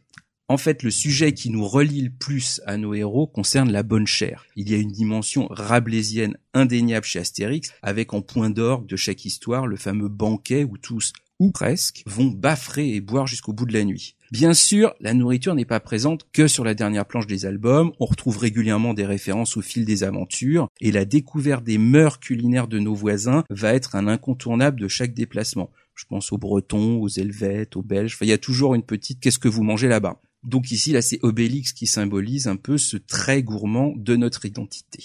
Sur un plan plus politique, les réflexes français prédominent, et même si les villageois se bagarrent régulièrement pour tout et rien, une menace, une inquiétude les fait se précipiter sous un giron protecteur. Ce peut être la paire Astérix Obélix, le chef Rabra Raccourcix, le druide Panoramix, ou encore Prolix le devin dans l'album du même nom. Moi, j'y verrai une analogie en concluant que, d'une certaine manière, les Gaulois ont cette manie typiquement française de chercher secours auprès d'un homme providentiel. Et là, ça fait tilt, pour finir. Dans le copieux article de Wikipédia consacré à Astérix, il y a une section vide, mystère, qui s'intitule Une œuvre gaulienne. Et c'est exactement la conclusion à laquelle j'aboutis. L'homme providentiel, le résistant, le fait de cultiver une singularité nationale et en être fier, tout en restant ouvert aux autres cultures, une dose d'universalisme, le sens de la justice, l'impossibilité de définir au final si Astérix est de droite ou de gauche, le doute pour moi n'est plus permis, il n'y a pas de prise de position politique dans les albums, mais selon l'expression consacrée elle aussi, une certaine idée de la France sur laquelle pour moi plane l'ombre du général de Gaulle.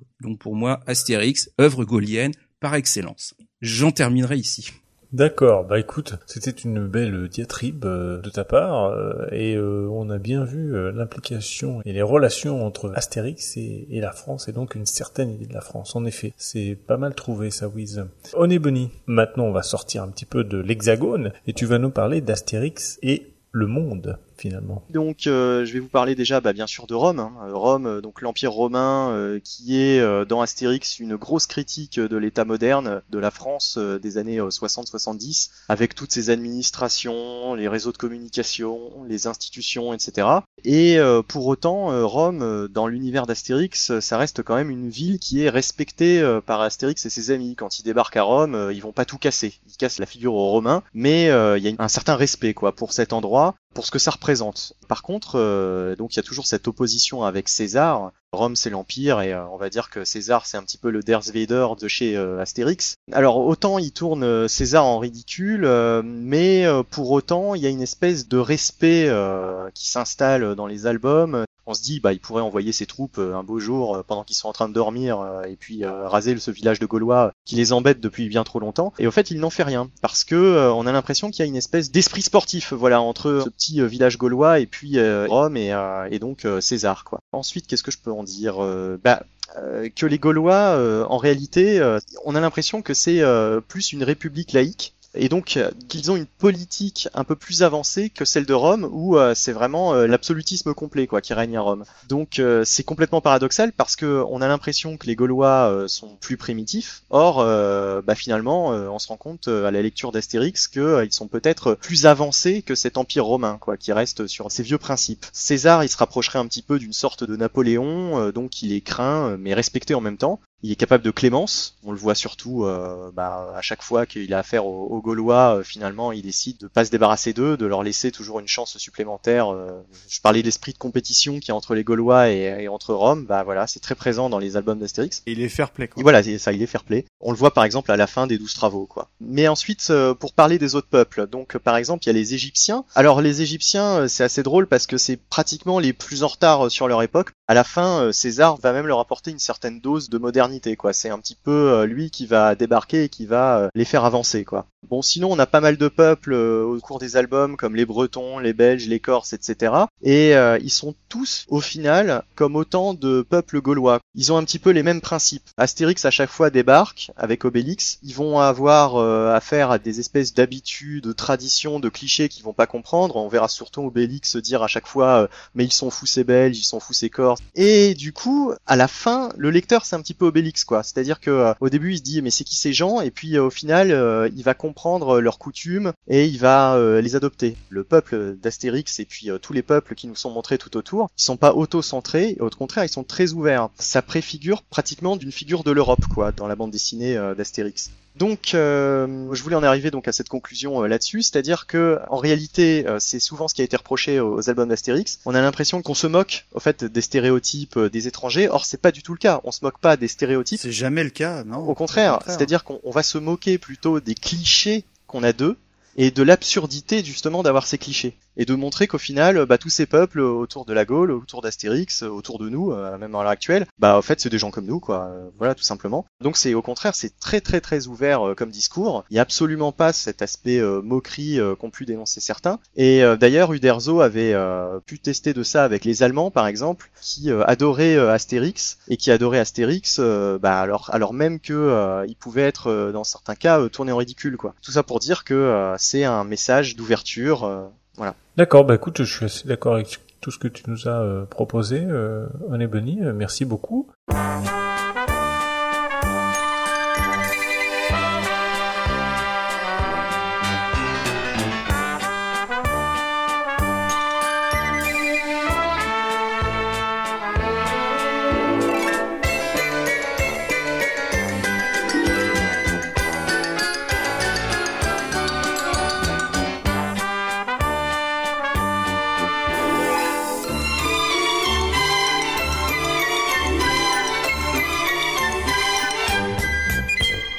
Et nous allons passer désormais aux anecdotes, les fameuses anecdotes de Ah. Michael Twix. Alors, là, faut savoir que là, pour le coup, il y a beaucoup, beaucoup, beaucoup, beaucoup, de choses. Donc, euh, bah, j'ai un peu dégrossi parce que sinon, on va partir sur des numéros euh, à rallonge. Du coup, par exemple, savez-vous pourquoi Astérix Tout simplement, le prénom? Euh, Eh oui. Ben, on l'a dit par rapport à l'astérisque. Euh, oui, mais pourquoi? Pourquoi? Ah oui, non. parfait. Pas.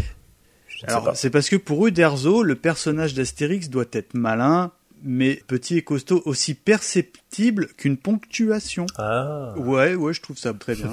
Donc, euh, on parle beaucoup d'Astérix et Obélix, mais finalement, on a très peu parlé du chien, qui est selon moi aussi, aussi, euh, emblématique, voire euh, charismatique que les protagonistes principaux, parce que c'est vraiment pas, un- on va dire, un personnage de seconde zone. Mais à l'époque, en fait, il y avait eu un petit concours qui avait été lancé pour tout simplement nommer ce chien. Le 24 octobre 1963 précisément. Ah, bah écoute, tu veux en parler? Peut-être que tu as l'air d'en savoir euh, plus que moi. Oh bah c'est euh, donc le concours pour le nom du chien, ce petit qui suivait euh, Astérix et Obélix dans le Tour de Gaulle. Et donc ils ont lancé dans Pilote un concours le 24 octobre 63. Les résultats du concours ont été le 12 décembre de la même année.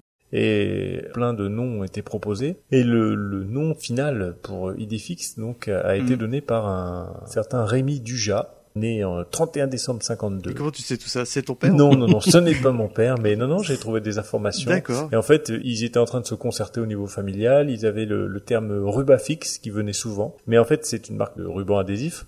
Et donc, ils voulaient l'éliminer parce que, bah, voilà, c'était une marque, quoi. Et à un moment, le petit Rémi s'était crié dans la famille, mais c'est une idée fixe, ce rubafix. Ah bah écoute, Et la famille euh, a eu la bonne idée de le faire répéter. Ben oui, c'est une idée fixe. Et voilà, ils sont partis là-dessus. Et donc, euh, ils ont envoyé la proposition. Alors en fait, il y a eu quatre enfants qui ont trouvé ce même nom. Et Rémi Dujat a donc été, euh, comme les trois autres enfants qui ont trouvé ce nom idée fixe, récompensé par euh, un Astérix et Lego, enjolivé d'un petit idée fixe dédicacé en page de garde par Uderzo et, et Goscinny. Donc ça faisait office de remerciement. le truc ultra collector. hein, Bah, il y en a quatre, hein, donc euh, je pense que ça coûte de l'argent. Et donc dans les propositions, alors tu en auras peut-être d'autres euh, que, que moi, il y a eu euh, Pain d'Épix, Paperdurix, Patracoursix, Rikikix, Minix, Très Petix, Toutou sans Prix, Minimix, Prisunix, Tout Petit Prix. voilà. Il y avait Mikado Twix aussi, je sais pas pourquoi ça n'a pas été retenu. Il y a Mikado Twix. Alors sinon, euh, ben il faut savoir qu'en fait, le premier satellite français envoyé dans l'espace, donc le 26 novembre 1965, porte le nom de Astérix. Ah, donc euh, en hommage ça. évidemment à la, à la BD. Alors, ce qu'il faut savoir, ça j'ai beaucoup aimé, c'est que lorsque les ventes des albums euh, se sont envolées, donc on l'a vu au début, c'était des petits tirages et à la fin on parlait de plusieurs milliers d'exemplaires. Uderzo juge équitable que les droits d'auteur soient partagés à 50-50 avec son comparse. Manifestement, c'était pas euh, monnaie courante à l'époque. Une fois les 300 000 premiers exemplaires vendus, le dessin étant en effet plus long à réaliser que le scénario, le partage entre scénaristes et dessinateurs se faisait à un tiers, deux tiers. Ah ouais. Goscinny proteste un peu avant d'accepter l'offre de son ami, leur seul désaccord en 20 ans de carrière commune. Quand Goscinny meurt euh, d'un arrêt cardiaque à 51 ans en 1977, à la fin de l'album Astérix chez les Belges, on peut voir un lapin qui quitte tristement le banquet final, illustré à la manière d'un Bruegel. En fait, c'est l'hommage du Derzo à son compère René, qui appelait sa femme Gilberte Lapin, imitant euh, l'accent euh, niçois. Alors, on parle évidemment, vous savez que le mets préféré euh, dans la BD Astérix, c'est le fameux sanglier. Je me faisais la remarque quand j'étais enfant qu'on avait plus l'impression que c'était une énorme volaille, une fois cuite, qu'un bête sanglier. Et ben en fait, c'est pas anodin, parce qu'à force de représenter les sangliers sous l'aspect appétissant d'énormes poulets rôtis, les auteurs finissent par être invités à des soirées sangliers, où leur sont servis d'énormes portions, et euh, les gens évidemment pensaient leur faire plaisir, mais il s'avère que le sanglier, c'est rapidement euh, écœurant. C'est très fort comme Ça reste du gibier. Hein. T'en manges un petit peu, mais bon, tu fais pas un festin. C'est pas extraordinaire non plus. Bah, et puis ça se mange souvent plutôt en ragoût, des choses comme ça. Non, c'est pas, voilà. Donc Astérix aux Jeux Olympiques, en fait, a été un moyen assez malin pour les auteurs d'affirmer que finalement, bah, la potion magique n'était en aucun cas une drogue ou un produit dopant. Alors, faudrait que je relise cette bande dessinée parce que quand tu regardes le film, c'est tout l'effet inverse de. Exactement, oui. En tout cas, mis en image. Donc, euh, alors, est-ce que vous savez combien de fois Obélix a bu de la potion magique? Moi, je dirais deux fois. Moi, j'en ai deux aussi. Une fois quand il est tombé dans la potion magique, et puis une autre fois, il le fait goûter euh, juste une goutte, je sais plus dans quelle. euh, Or, euh, potion magique quand il était tombé devant un petit. Deux, parce qu'il y a effectivement quand il sort de la pyramide, Ah oui. et euh, il lui redonne dans le domaine des dieux, en tout cas dans le dessin animé, il lui redonne de la potion. Eh ben, t'as presque tout bon parce que moi, tout de suite, je pensais à Astérix chez Cléopâtre parce que je le connais par cœur quand ils sont Oui. enfermés, vous savez, dans la pyramide. Mhm. D'ailleurs, euh, ça n'a aucun intérêt de lui donner de la potion magique, mais c'est juste pour le remotiver. Et dans la galère d'Obélix, en fait, il boit toute une marmite qui le transforme en statue, et donc on peut en conclure que ce n'est pas la potion magique qui est dangereuse, mais bien la quantité. Alors, vous savez que dans tous les albums d'Astérix, ça finit toujours en banquet dans le village, sauf sur le fils d'Astérix, qui se termine, évidemment, il y a un banquet, mais sur le bateau de Cléopâtre. Ah. Enfin, donc j'aimerais conclure. Tout à l'heure, euh, je crois que c'est Benny qu'on avait parlé, en disant mais est-ce qu'il existe vraiment ce village? Eh ben, il semblerait que oui, parce que en fait, il y a un petit village qui s'appelle Erquy, donc qui est situé dans les Côtes d'Armor, évidemment en Bretagne. Eh ben, correspondrait au cadre des aventures d'Astérix. Uderzo n'avait pas à l'esprit cette commune, mais quand un des habitants lui indiquait certaines similitudes avec le village encerclé, comme les trois petits rochers qu'on distingue à la loupe et qui sont euh, visibles aussi au large du cap d'Erquy, L'auteur a convenu qu'il y avait eu une influence probable. Et il avait en effet fréquenté ce secteur avec son frère qu'il avait rejoint durant la Seconde Guerre mondiale alors que la disette sévissait à Paris. L'existence d'une plateforme appelée le camp de César n'a fait que renforcer cette hypothèse. Et pour la petite info, les habitants d'Erquy sont les Régénéens. Les, les quoi? Les Régénéens. Et enfin, petite chose que j'avais remarqué dans le dessin animé Astérix chez les Indiens, bon souvent vous savez, il y a toujours un centurion qui court par monts et par vents pour prévenir César euh, que euh, se passe mille et un trucs au village gaulois. Et je sais pas si vous vous souvenez, mais il y a un moment, il y a un unijambiste qui fait la manche et quand il voit ce centurion arriver, bah, il sort de son trou parce qu'il avait creusé un trou pour mettre ses jambes et il part en courant Si on fait ralenti sur l'image, si tu fais voilà ralenti et image par image, eh ben tu peux t'apercevoir que la personne non seulement n'est pas habillée, mais qu'en plus qu'on voit complètement ses attributs. Donc, exactement. je sais pas si tu le vois sur le DVD, mais euh, peut-être ça a été corrigé, mais c'est assez euh, hallucinant de. Ah, C'est un maxi easter egg, quoi. Ah oui, oui. Donc c'est tout pour les anecdotes. Évidemment, il y aurait beaucoup de choses encore à raconter, mais là, on partirait sur un podcast anecdote. Astérix est là, ça va cogner. Attention à la bagarre. Astérix est là, ça va cogner. Attention à la bagarre. Et je vais passer la main à Oné Bonnie.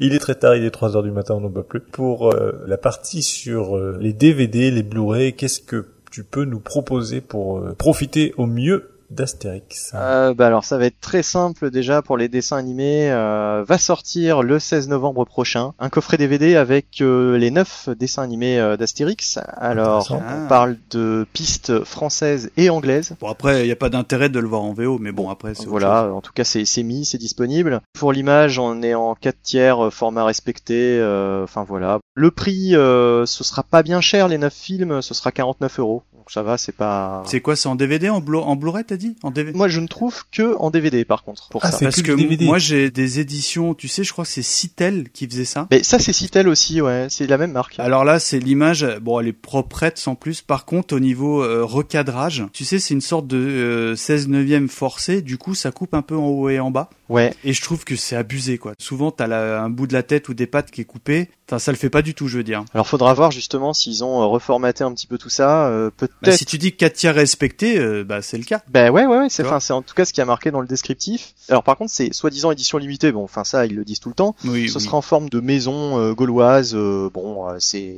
un artifice, hein, mais euh, c'est plutôt sympa. Le packaging a l'air euh, plutôt réussi. J'aime autant vous conseiller euh, principalement ça, puisque de toute façon, euh, des versions après avec des intégrales, des dessins animés, bah il y en a eu d'autres, mais euh, c'était avec les, les 8 films précédents. Donc là, vous avez le neuvième en plus. Bon, bah c'est ce qui a, à mon avis, de plus intéressant euh, dans l'immédiat à, à chercher, quoi. Après, pour les films live, j'ai pas trouvé de trucs euh, spécifiques euh, vraiment euh, super intéressants. Bon, bah de toute façon, ils sont tous disponibles Blu-ray, DVD. Après, si je peux ajouter un truc, moi j'ai vu euh, les premiers dessins animés en, en DVD, donc l'image elle est un peu, Un peu cracra, abîmée. Je sais qu'il existe des copies légales ou pas, peu importe, mais de Blu-ray de différents dessins animés qui sont plutôt pas trop mal. Je sais que sur des sites un peu louches, tu peux trouver, on va dire, un Blu-ray, notamment les 12 travaux, pour me focaliser sur celui-là, allemand, mais euh, sur ce Blu-ray, l'image était remasterisée et pas sur le français. Alors pourquoi? Je ne sais pas. Du coup, t'as des gens qui se sont amusés en fait à repiquer l'image du Blu-ray allemand et de coller la piste du DVD français ou quelque chose dans cette idée. Et pour le coup, si tu veux voir notamment les 12 travaux dans les meilleures conditions possibles, bah c'est le, le moyen que j'ai trouvé. En revanche, j'ai revu les productions plus récentes en Blu-ray et là par contre la qualité elle est au rendez-vous. hein. Franchement, ça le fait complètement. hein. D'accord, eh bien écoute, euh, merci euh, pour euh, ces précisions, et ainsi que Michael Twix d'ailleurs. Alors, elle a acheté du tissu à un marchand phénicien parce qu'elle veut refaire son cubiculum. Elle va tapisser du marbre Quelle drôle d'idée. Oh, tu la connais N'importe quoi pour épater les gens. Et note bien, elle a même pas de quoi se payer un esclave. mademoiselle, Elle a revendu son Iber sous prétexte qu'elle aimait mieux faire son ménage elle-même. Mais moi, je sais que la situation de son mari... Mademoiselle Vous voyez pas que je en étais-je? La situation de son mari. Ah oui, ce pauvre Claudius. Tu sais qu'il avait une affaire de construction de viaduc. Ah, ma chère, son dernier viaduc. Mademoiselle Oh, par Jupiter, ce que les gens peuvent être désagréables, que voulez-vous? Le laisser passer à 38. Vous avez le formulaire bleu? Nous allons passer avec Wiz à l'OST qui est assez riche, euh, il me semble. Alors riche, mais on va quand même passer dessus assez euh, rapidement parce que il y a beaucoup de choses qui sont, on va dire, assez dispensables. Je refais encore un petit historique juste pour mentionner que le tout premier disque d'Astérix paraît en 1960. C'est la version radio de l'histoire Astérix le Gaulois et euh, pour les curieux, on peut l'écouter sur YouTube ou sur Deezer dans la librairie sonore de la BNF. Et à l'époque, la voix d'Astérix, c'était la voix de Bugs Bunny. Ah, Guy Pierrot, donc. Euh, je me souviens plus du nom, mais enfin c'est complètement hallucinant quoi d'entendre euh, quoi de neuf Docteur Obélix? Une date importante, c'est euh, le 45 tours Astérix il chante, qui marque l'arrivée de Gérard Calvi dans l'équipe. Alors Gérard Calvi, euh, outre le fait d'être euh, le père de son fils, hein, il est surtout un génial compositeur à qui on doit la musique de, entre autres, La Belle Américaine, Ah les Belles Bacchantes, Le Petit Baigneur ou Ah. encore Le Viager. Ah, ah là là, Pour moi et pour beaucoup d'autres, c'est surtout la signature sonore forever d'Astérix. Et à cette époque, en 66, il débarque et sur des textes de Goscinny et Uderzo, ils sortent un 45 tours de quatre chansons qui sont pas liées à quoi que ce soit d'autre. C'est juste des chansons qui sortent comme ça, qui racontent la vie des Gaulois et euh, qui sont assez marrantes. Et il y a quand même deux versions de ce 45 tours qui sortent, dont une où c'est Roger Carrel qui devient la voix d'Astérix. Et alors, encore une autre date dans la préhistoire, c'est 1967 avec le Menhir d'Or. C'est une nouvelle histoire euh, enregistrée sur disque. Et là, c'est la première apparition du duo complet Roger Carrel et Pierre Tornade. Donc côté BO dessin animé, moi j'ai réparti le truc en trois périodes. La période Gérard Calvi, donc les années 60-70 avec Astérix le Gaulois, Cléopâtre et les douze travaux. À l'époque, tout est sorti dans des 45 tours d'hiver et presque la totalité est disponible sur le CD Astérix au cinéma pour ceux que ça intéresse, avec deux des fameuses chansons du 45 tours précitées. Alors pour moi, Gérard Calvi, c'est la référence. Et dès que j'ouvre un album d'Astérix, machinalement, il y a la musique qui tourne dans ma tête, quoi. Donc euh, j'arrive pas à imaginer Astérix avec autre chose que cet habillage-là. Et naturellement, donc les chansons de Cléopâtre, qui ont été écrites par euh, Pierre Tchernia, donc, dont on a parlé, hein, le bain de Cléopâtre, le gâteau empoisonné, et Le quand- bain de Cléopâtre et quand l'appétit va, tout va. Ah, je Donc, connais euh, pas. Non, je pense entendu. pas. Ouais, je pense Non, pas. non. Et puis pour moi, il y a aussi quand même, voilà, un titre, euh, enfin deux titres fétiches pour le coup, euh, qui sont les deux musiques de la séquence sur l'île du plaisir que je peux Ah me passer là. 25 fois par jour. La samba? Oui, la samba Ah et la chanson des prêtresses. voilà.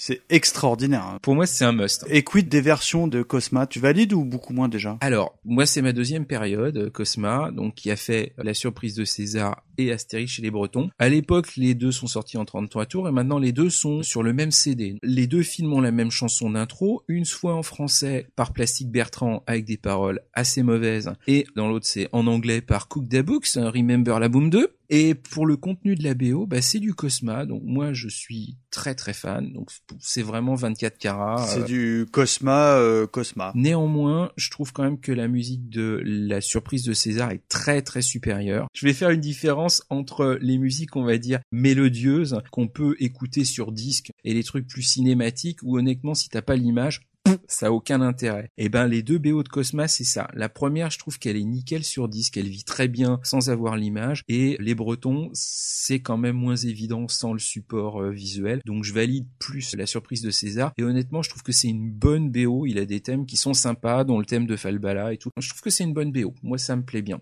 Et puis alors après, je mets tout le reste. C'est ça. Le coup du menhir, grosse déception parce que c'est quand même euh, le grand Michel Colombier qui a fait la BO. Et honnêtement, il a pas fait un truc terrible. La seule pauvre chanson qu'il y a dans le film, euh, c'est très 80s et c'est assez moyen. Donc je valide déjà nettement moins. C'est daté, hein. C'est très daté. C'est très daté. prod, hein. Voilà, Ah c'est ouais. très daté. Euh, mais sinon, la musique est aussi sur euh, Astérix au cinéma. Je suis pas sûr que ça soit sorti en disque à l'époque. Je n'ai trouvé aucune trace. Et alors après, c'est le peloton de queue. Astérix et les Indiens, c'est Harold Faltermeyer qui a fait la musique. Sa musique à lui est pas terrible. Et euh, ter- en termes de chansons, on a quand même Zouk Machine, donc Ah là là. très moyen. On vit ensemble.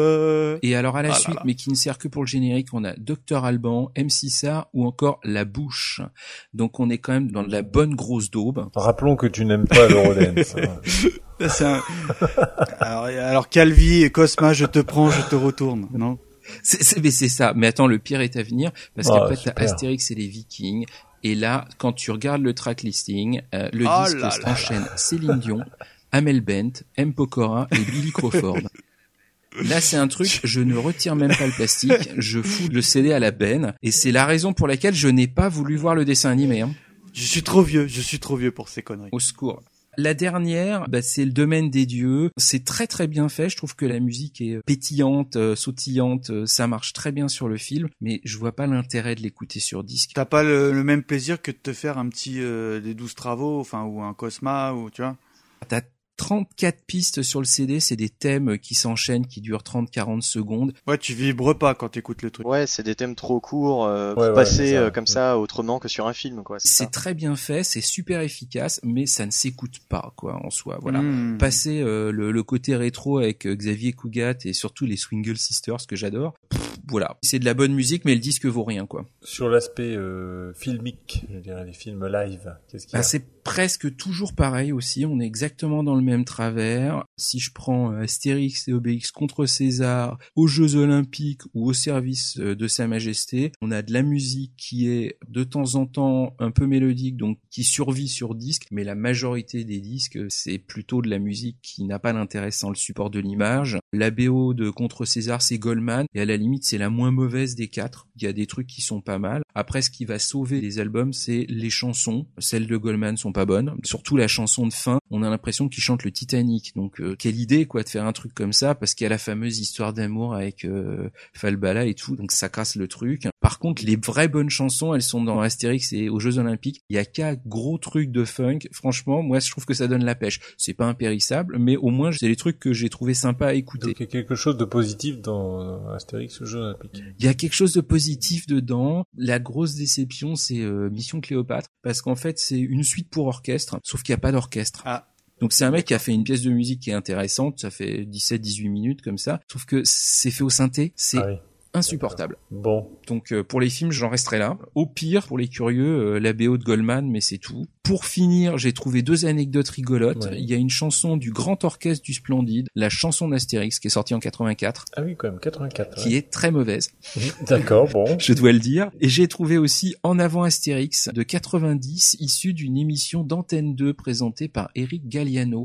Et c'est encore du Gérard Calvi. Et j'ai pas trouvé de traces audio, mais voilà. Si je dois conclure en conseillant des disques, s'il doit y en avoir qu'un, c'est Astérix au cinéma, donc où tu as quasiment tout ce qu'a fait Calvi, le coup du menhir en bonus parce que machin, deux chansons du tout premier 45 tours et une très intéressante interview de Pierre Tchernia. C'est un très très Ah très oui. très bon disque. Et si on veut en rajouter, la BO de Cosma, de toute façon on a les deux sur le même CD, pour moi au moins celle de la surprise de César, ça vaut le coup d'oreille. euh, Enfin voilà, si je conseille c'est ces deux-là.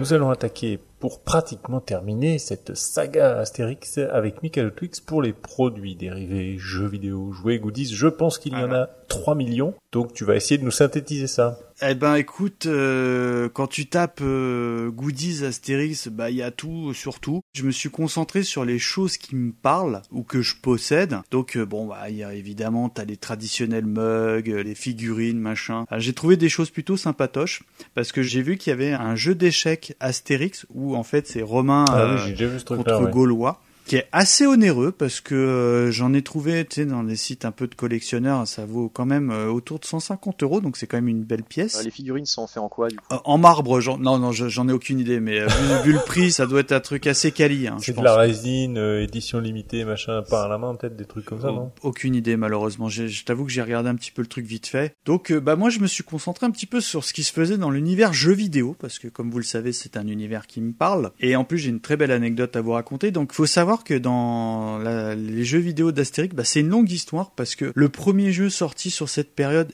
date de 1983 sur euh, l'Atari 2600 dont je m'en souvenais pas donc j'ai jeté un petit coup d'œil. En fait c'est une sorte de, de je sais pas Enfin, c'est nul. Enfin, il y aura aucun intérêt. Tu reconnais à peine Astérix. Tu sais, ça fait partie des fameux jeux qui sortaient dans ces périodes-là où tu sortais un jeu à licence et tu faisais même pas de jeu derrière. Et euh, ce jeu Astérix en fait partie. Donc après, il y en a eu toute une tétrachée euh, dans différents supports. Et il y en a même eu sur les albums qu'on a évoqués. Notamment, je m'en souvenais pas du tout, mais quand j'ai repréparé, ça m'est complètement revenu. Il y a un point and click sur l'univers d'Astérix chez Razad qui était plutôt pas trop mal. Moi, je me souviens avoir joué à l'époque sur Amstrad, donc il existe sur tous les micro-ordinateurs de cette période. Et également un jeu d'aventure euh, sur euh, le coup du menhir, qui a l'air assez honnête. Je m'en souvenais pas trop, mais assez honnête. Alors tout à l'heure, on parlait un petit peu, vous savez, du parc Astérix, que cette fameuse poubelle était plutôt culte. Mais moi, ce que j'adorais à l'époque, c'était aller à la fameuse salle d'arcade. Je m'en souviens même très très bien. C'était entre cette fameuse poubelle et le Delphinarium. Je suis sûr que l'endroit est toujours le même. Et il y avait la fameuse borne d'arcade d'Astérix, qui était développée en 1993 par Konami, que j'avais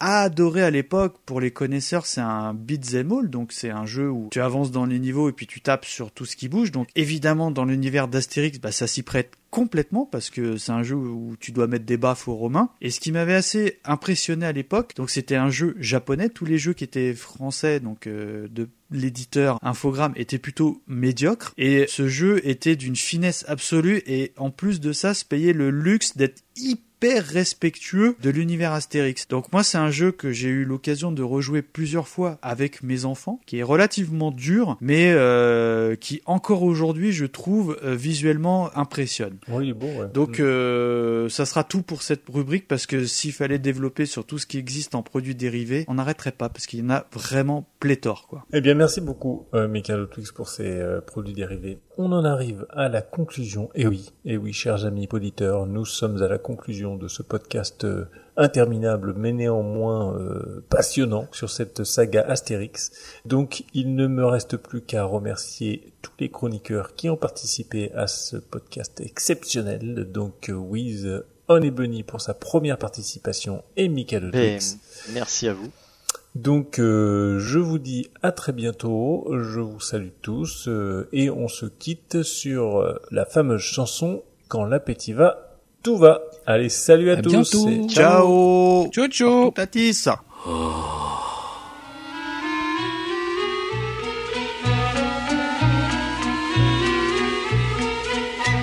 La cervoise d'Astérix Quand l'appétit va, tout va. Quand l'appétit va, tout va. Vidons les futailles, à nous la répaille. Quand l'appétit va, tout va. Quand l'appétit va, tout va. Quand l'appétit va, tout va. Vive les quenottes qui croient qu'ils grignotent. Quand l'appétit va, tout va. Les sangliers d'Obélix. Écoutez ce qui va suivre, le vieux proverbe est changé. On ne mange pas pour vivre, il faut vivre pour manger. Quand l'appétit va, tout va. Pour la santé, y a que ça. La pire émotion, c'est quand on a son estomac dans les talons. Les petits points frais, des bons gros, sur un rythme d'allegro. Pour manger et boire, font jouer des mâchoires, quand l'appétit va, tout va. Les sauces d'idées fixes.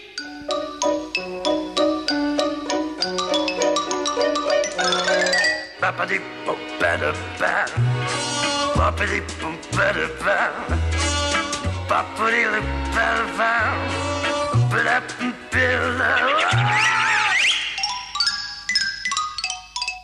Obélix, mon cher amour, je t'appuierai toujours. Et le roi des rois, désormais c'est toi. Quand Obélix va, tout va. Cléo, j'aime ton nez mignon. J'aime aussi les champignons. Et puis les saucisses et le pain d'épices. Quand l'appétit va, tout va.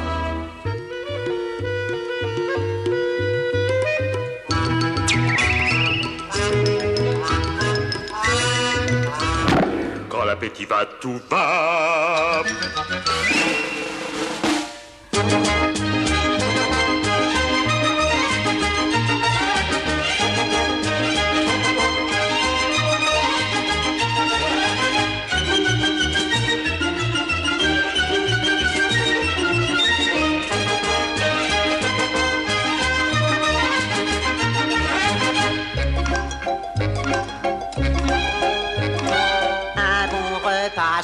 Fromage, c'est une belle qui n'a qu'un œil. C'est un oiseau sans plumage, une forêt sans écureuil. Quand l'appétit va, quand l'appétit va, veuillez rendre hommage. Quand l'appétit va, tout va.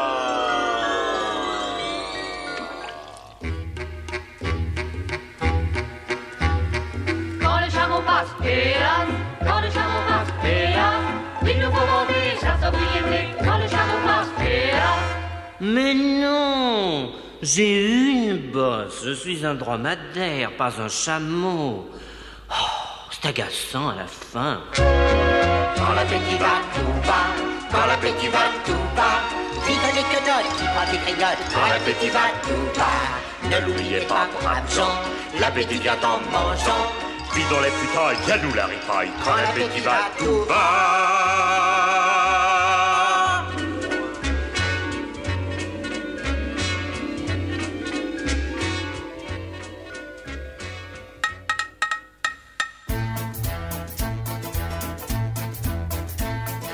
Dans un grand bol de strychnine, délayé de la morphine, faire tiédir à la casserole un bon verre de pétrole.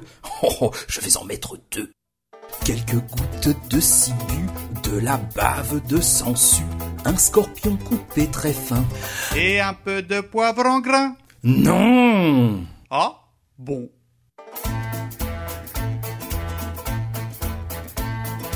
Émiettez votre arsenic dans un verre de narcotique, deux cuillères de purgatif qu'on fait bouillir à feu vif. Oh, oh, je vais en mettre trois. Dans un petit plat à part, tiédir du sang de lézard, la valeur d'un dé à coudre. Et un peu de sucre en poudre.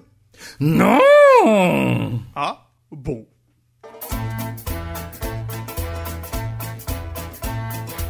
Vous versez la mort au rat dans du venin de cobra pour adoucir le mélange. Pressez trois quartiers d'orange.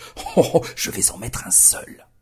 Décoré de fruits confits, moisis dans du verre de gris, tant que votre pâte est molle. Et un peu de vitriol. Non Oui Ah, je savais bien que ça serait bon.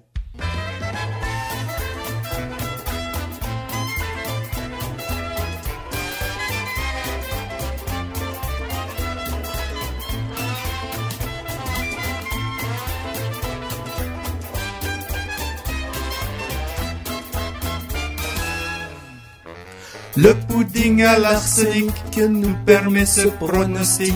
Demain sur les bords du Nil, que mangeront les crocodiles? Des Gaulois. Yeah.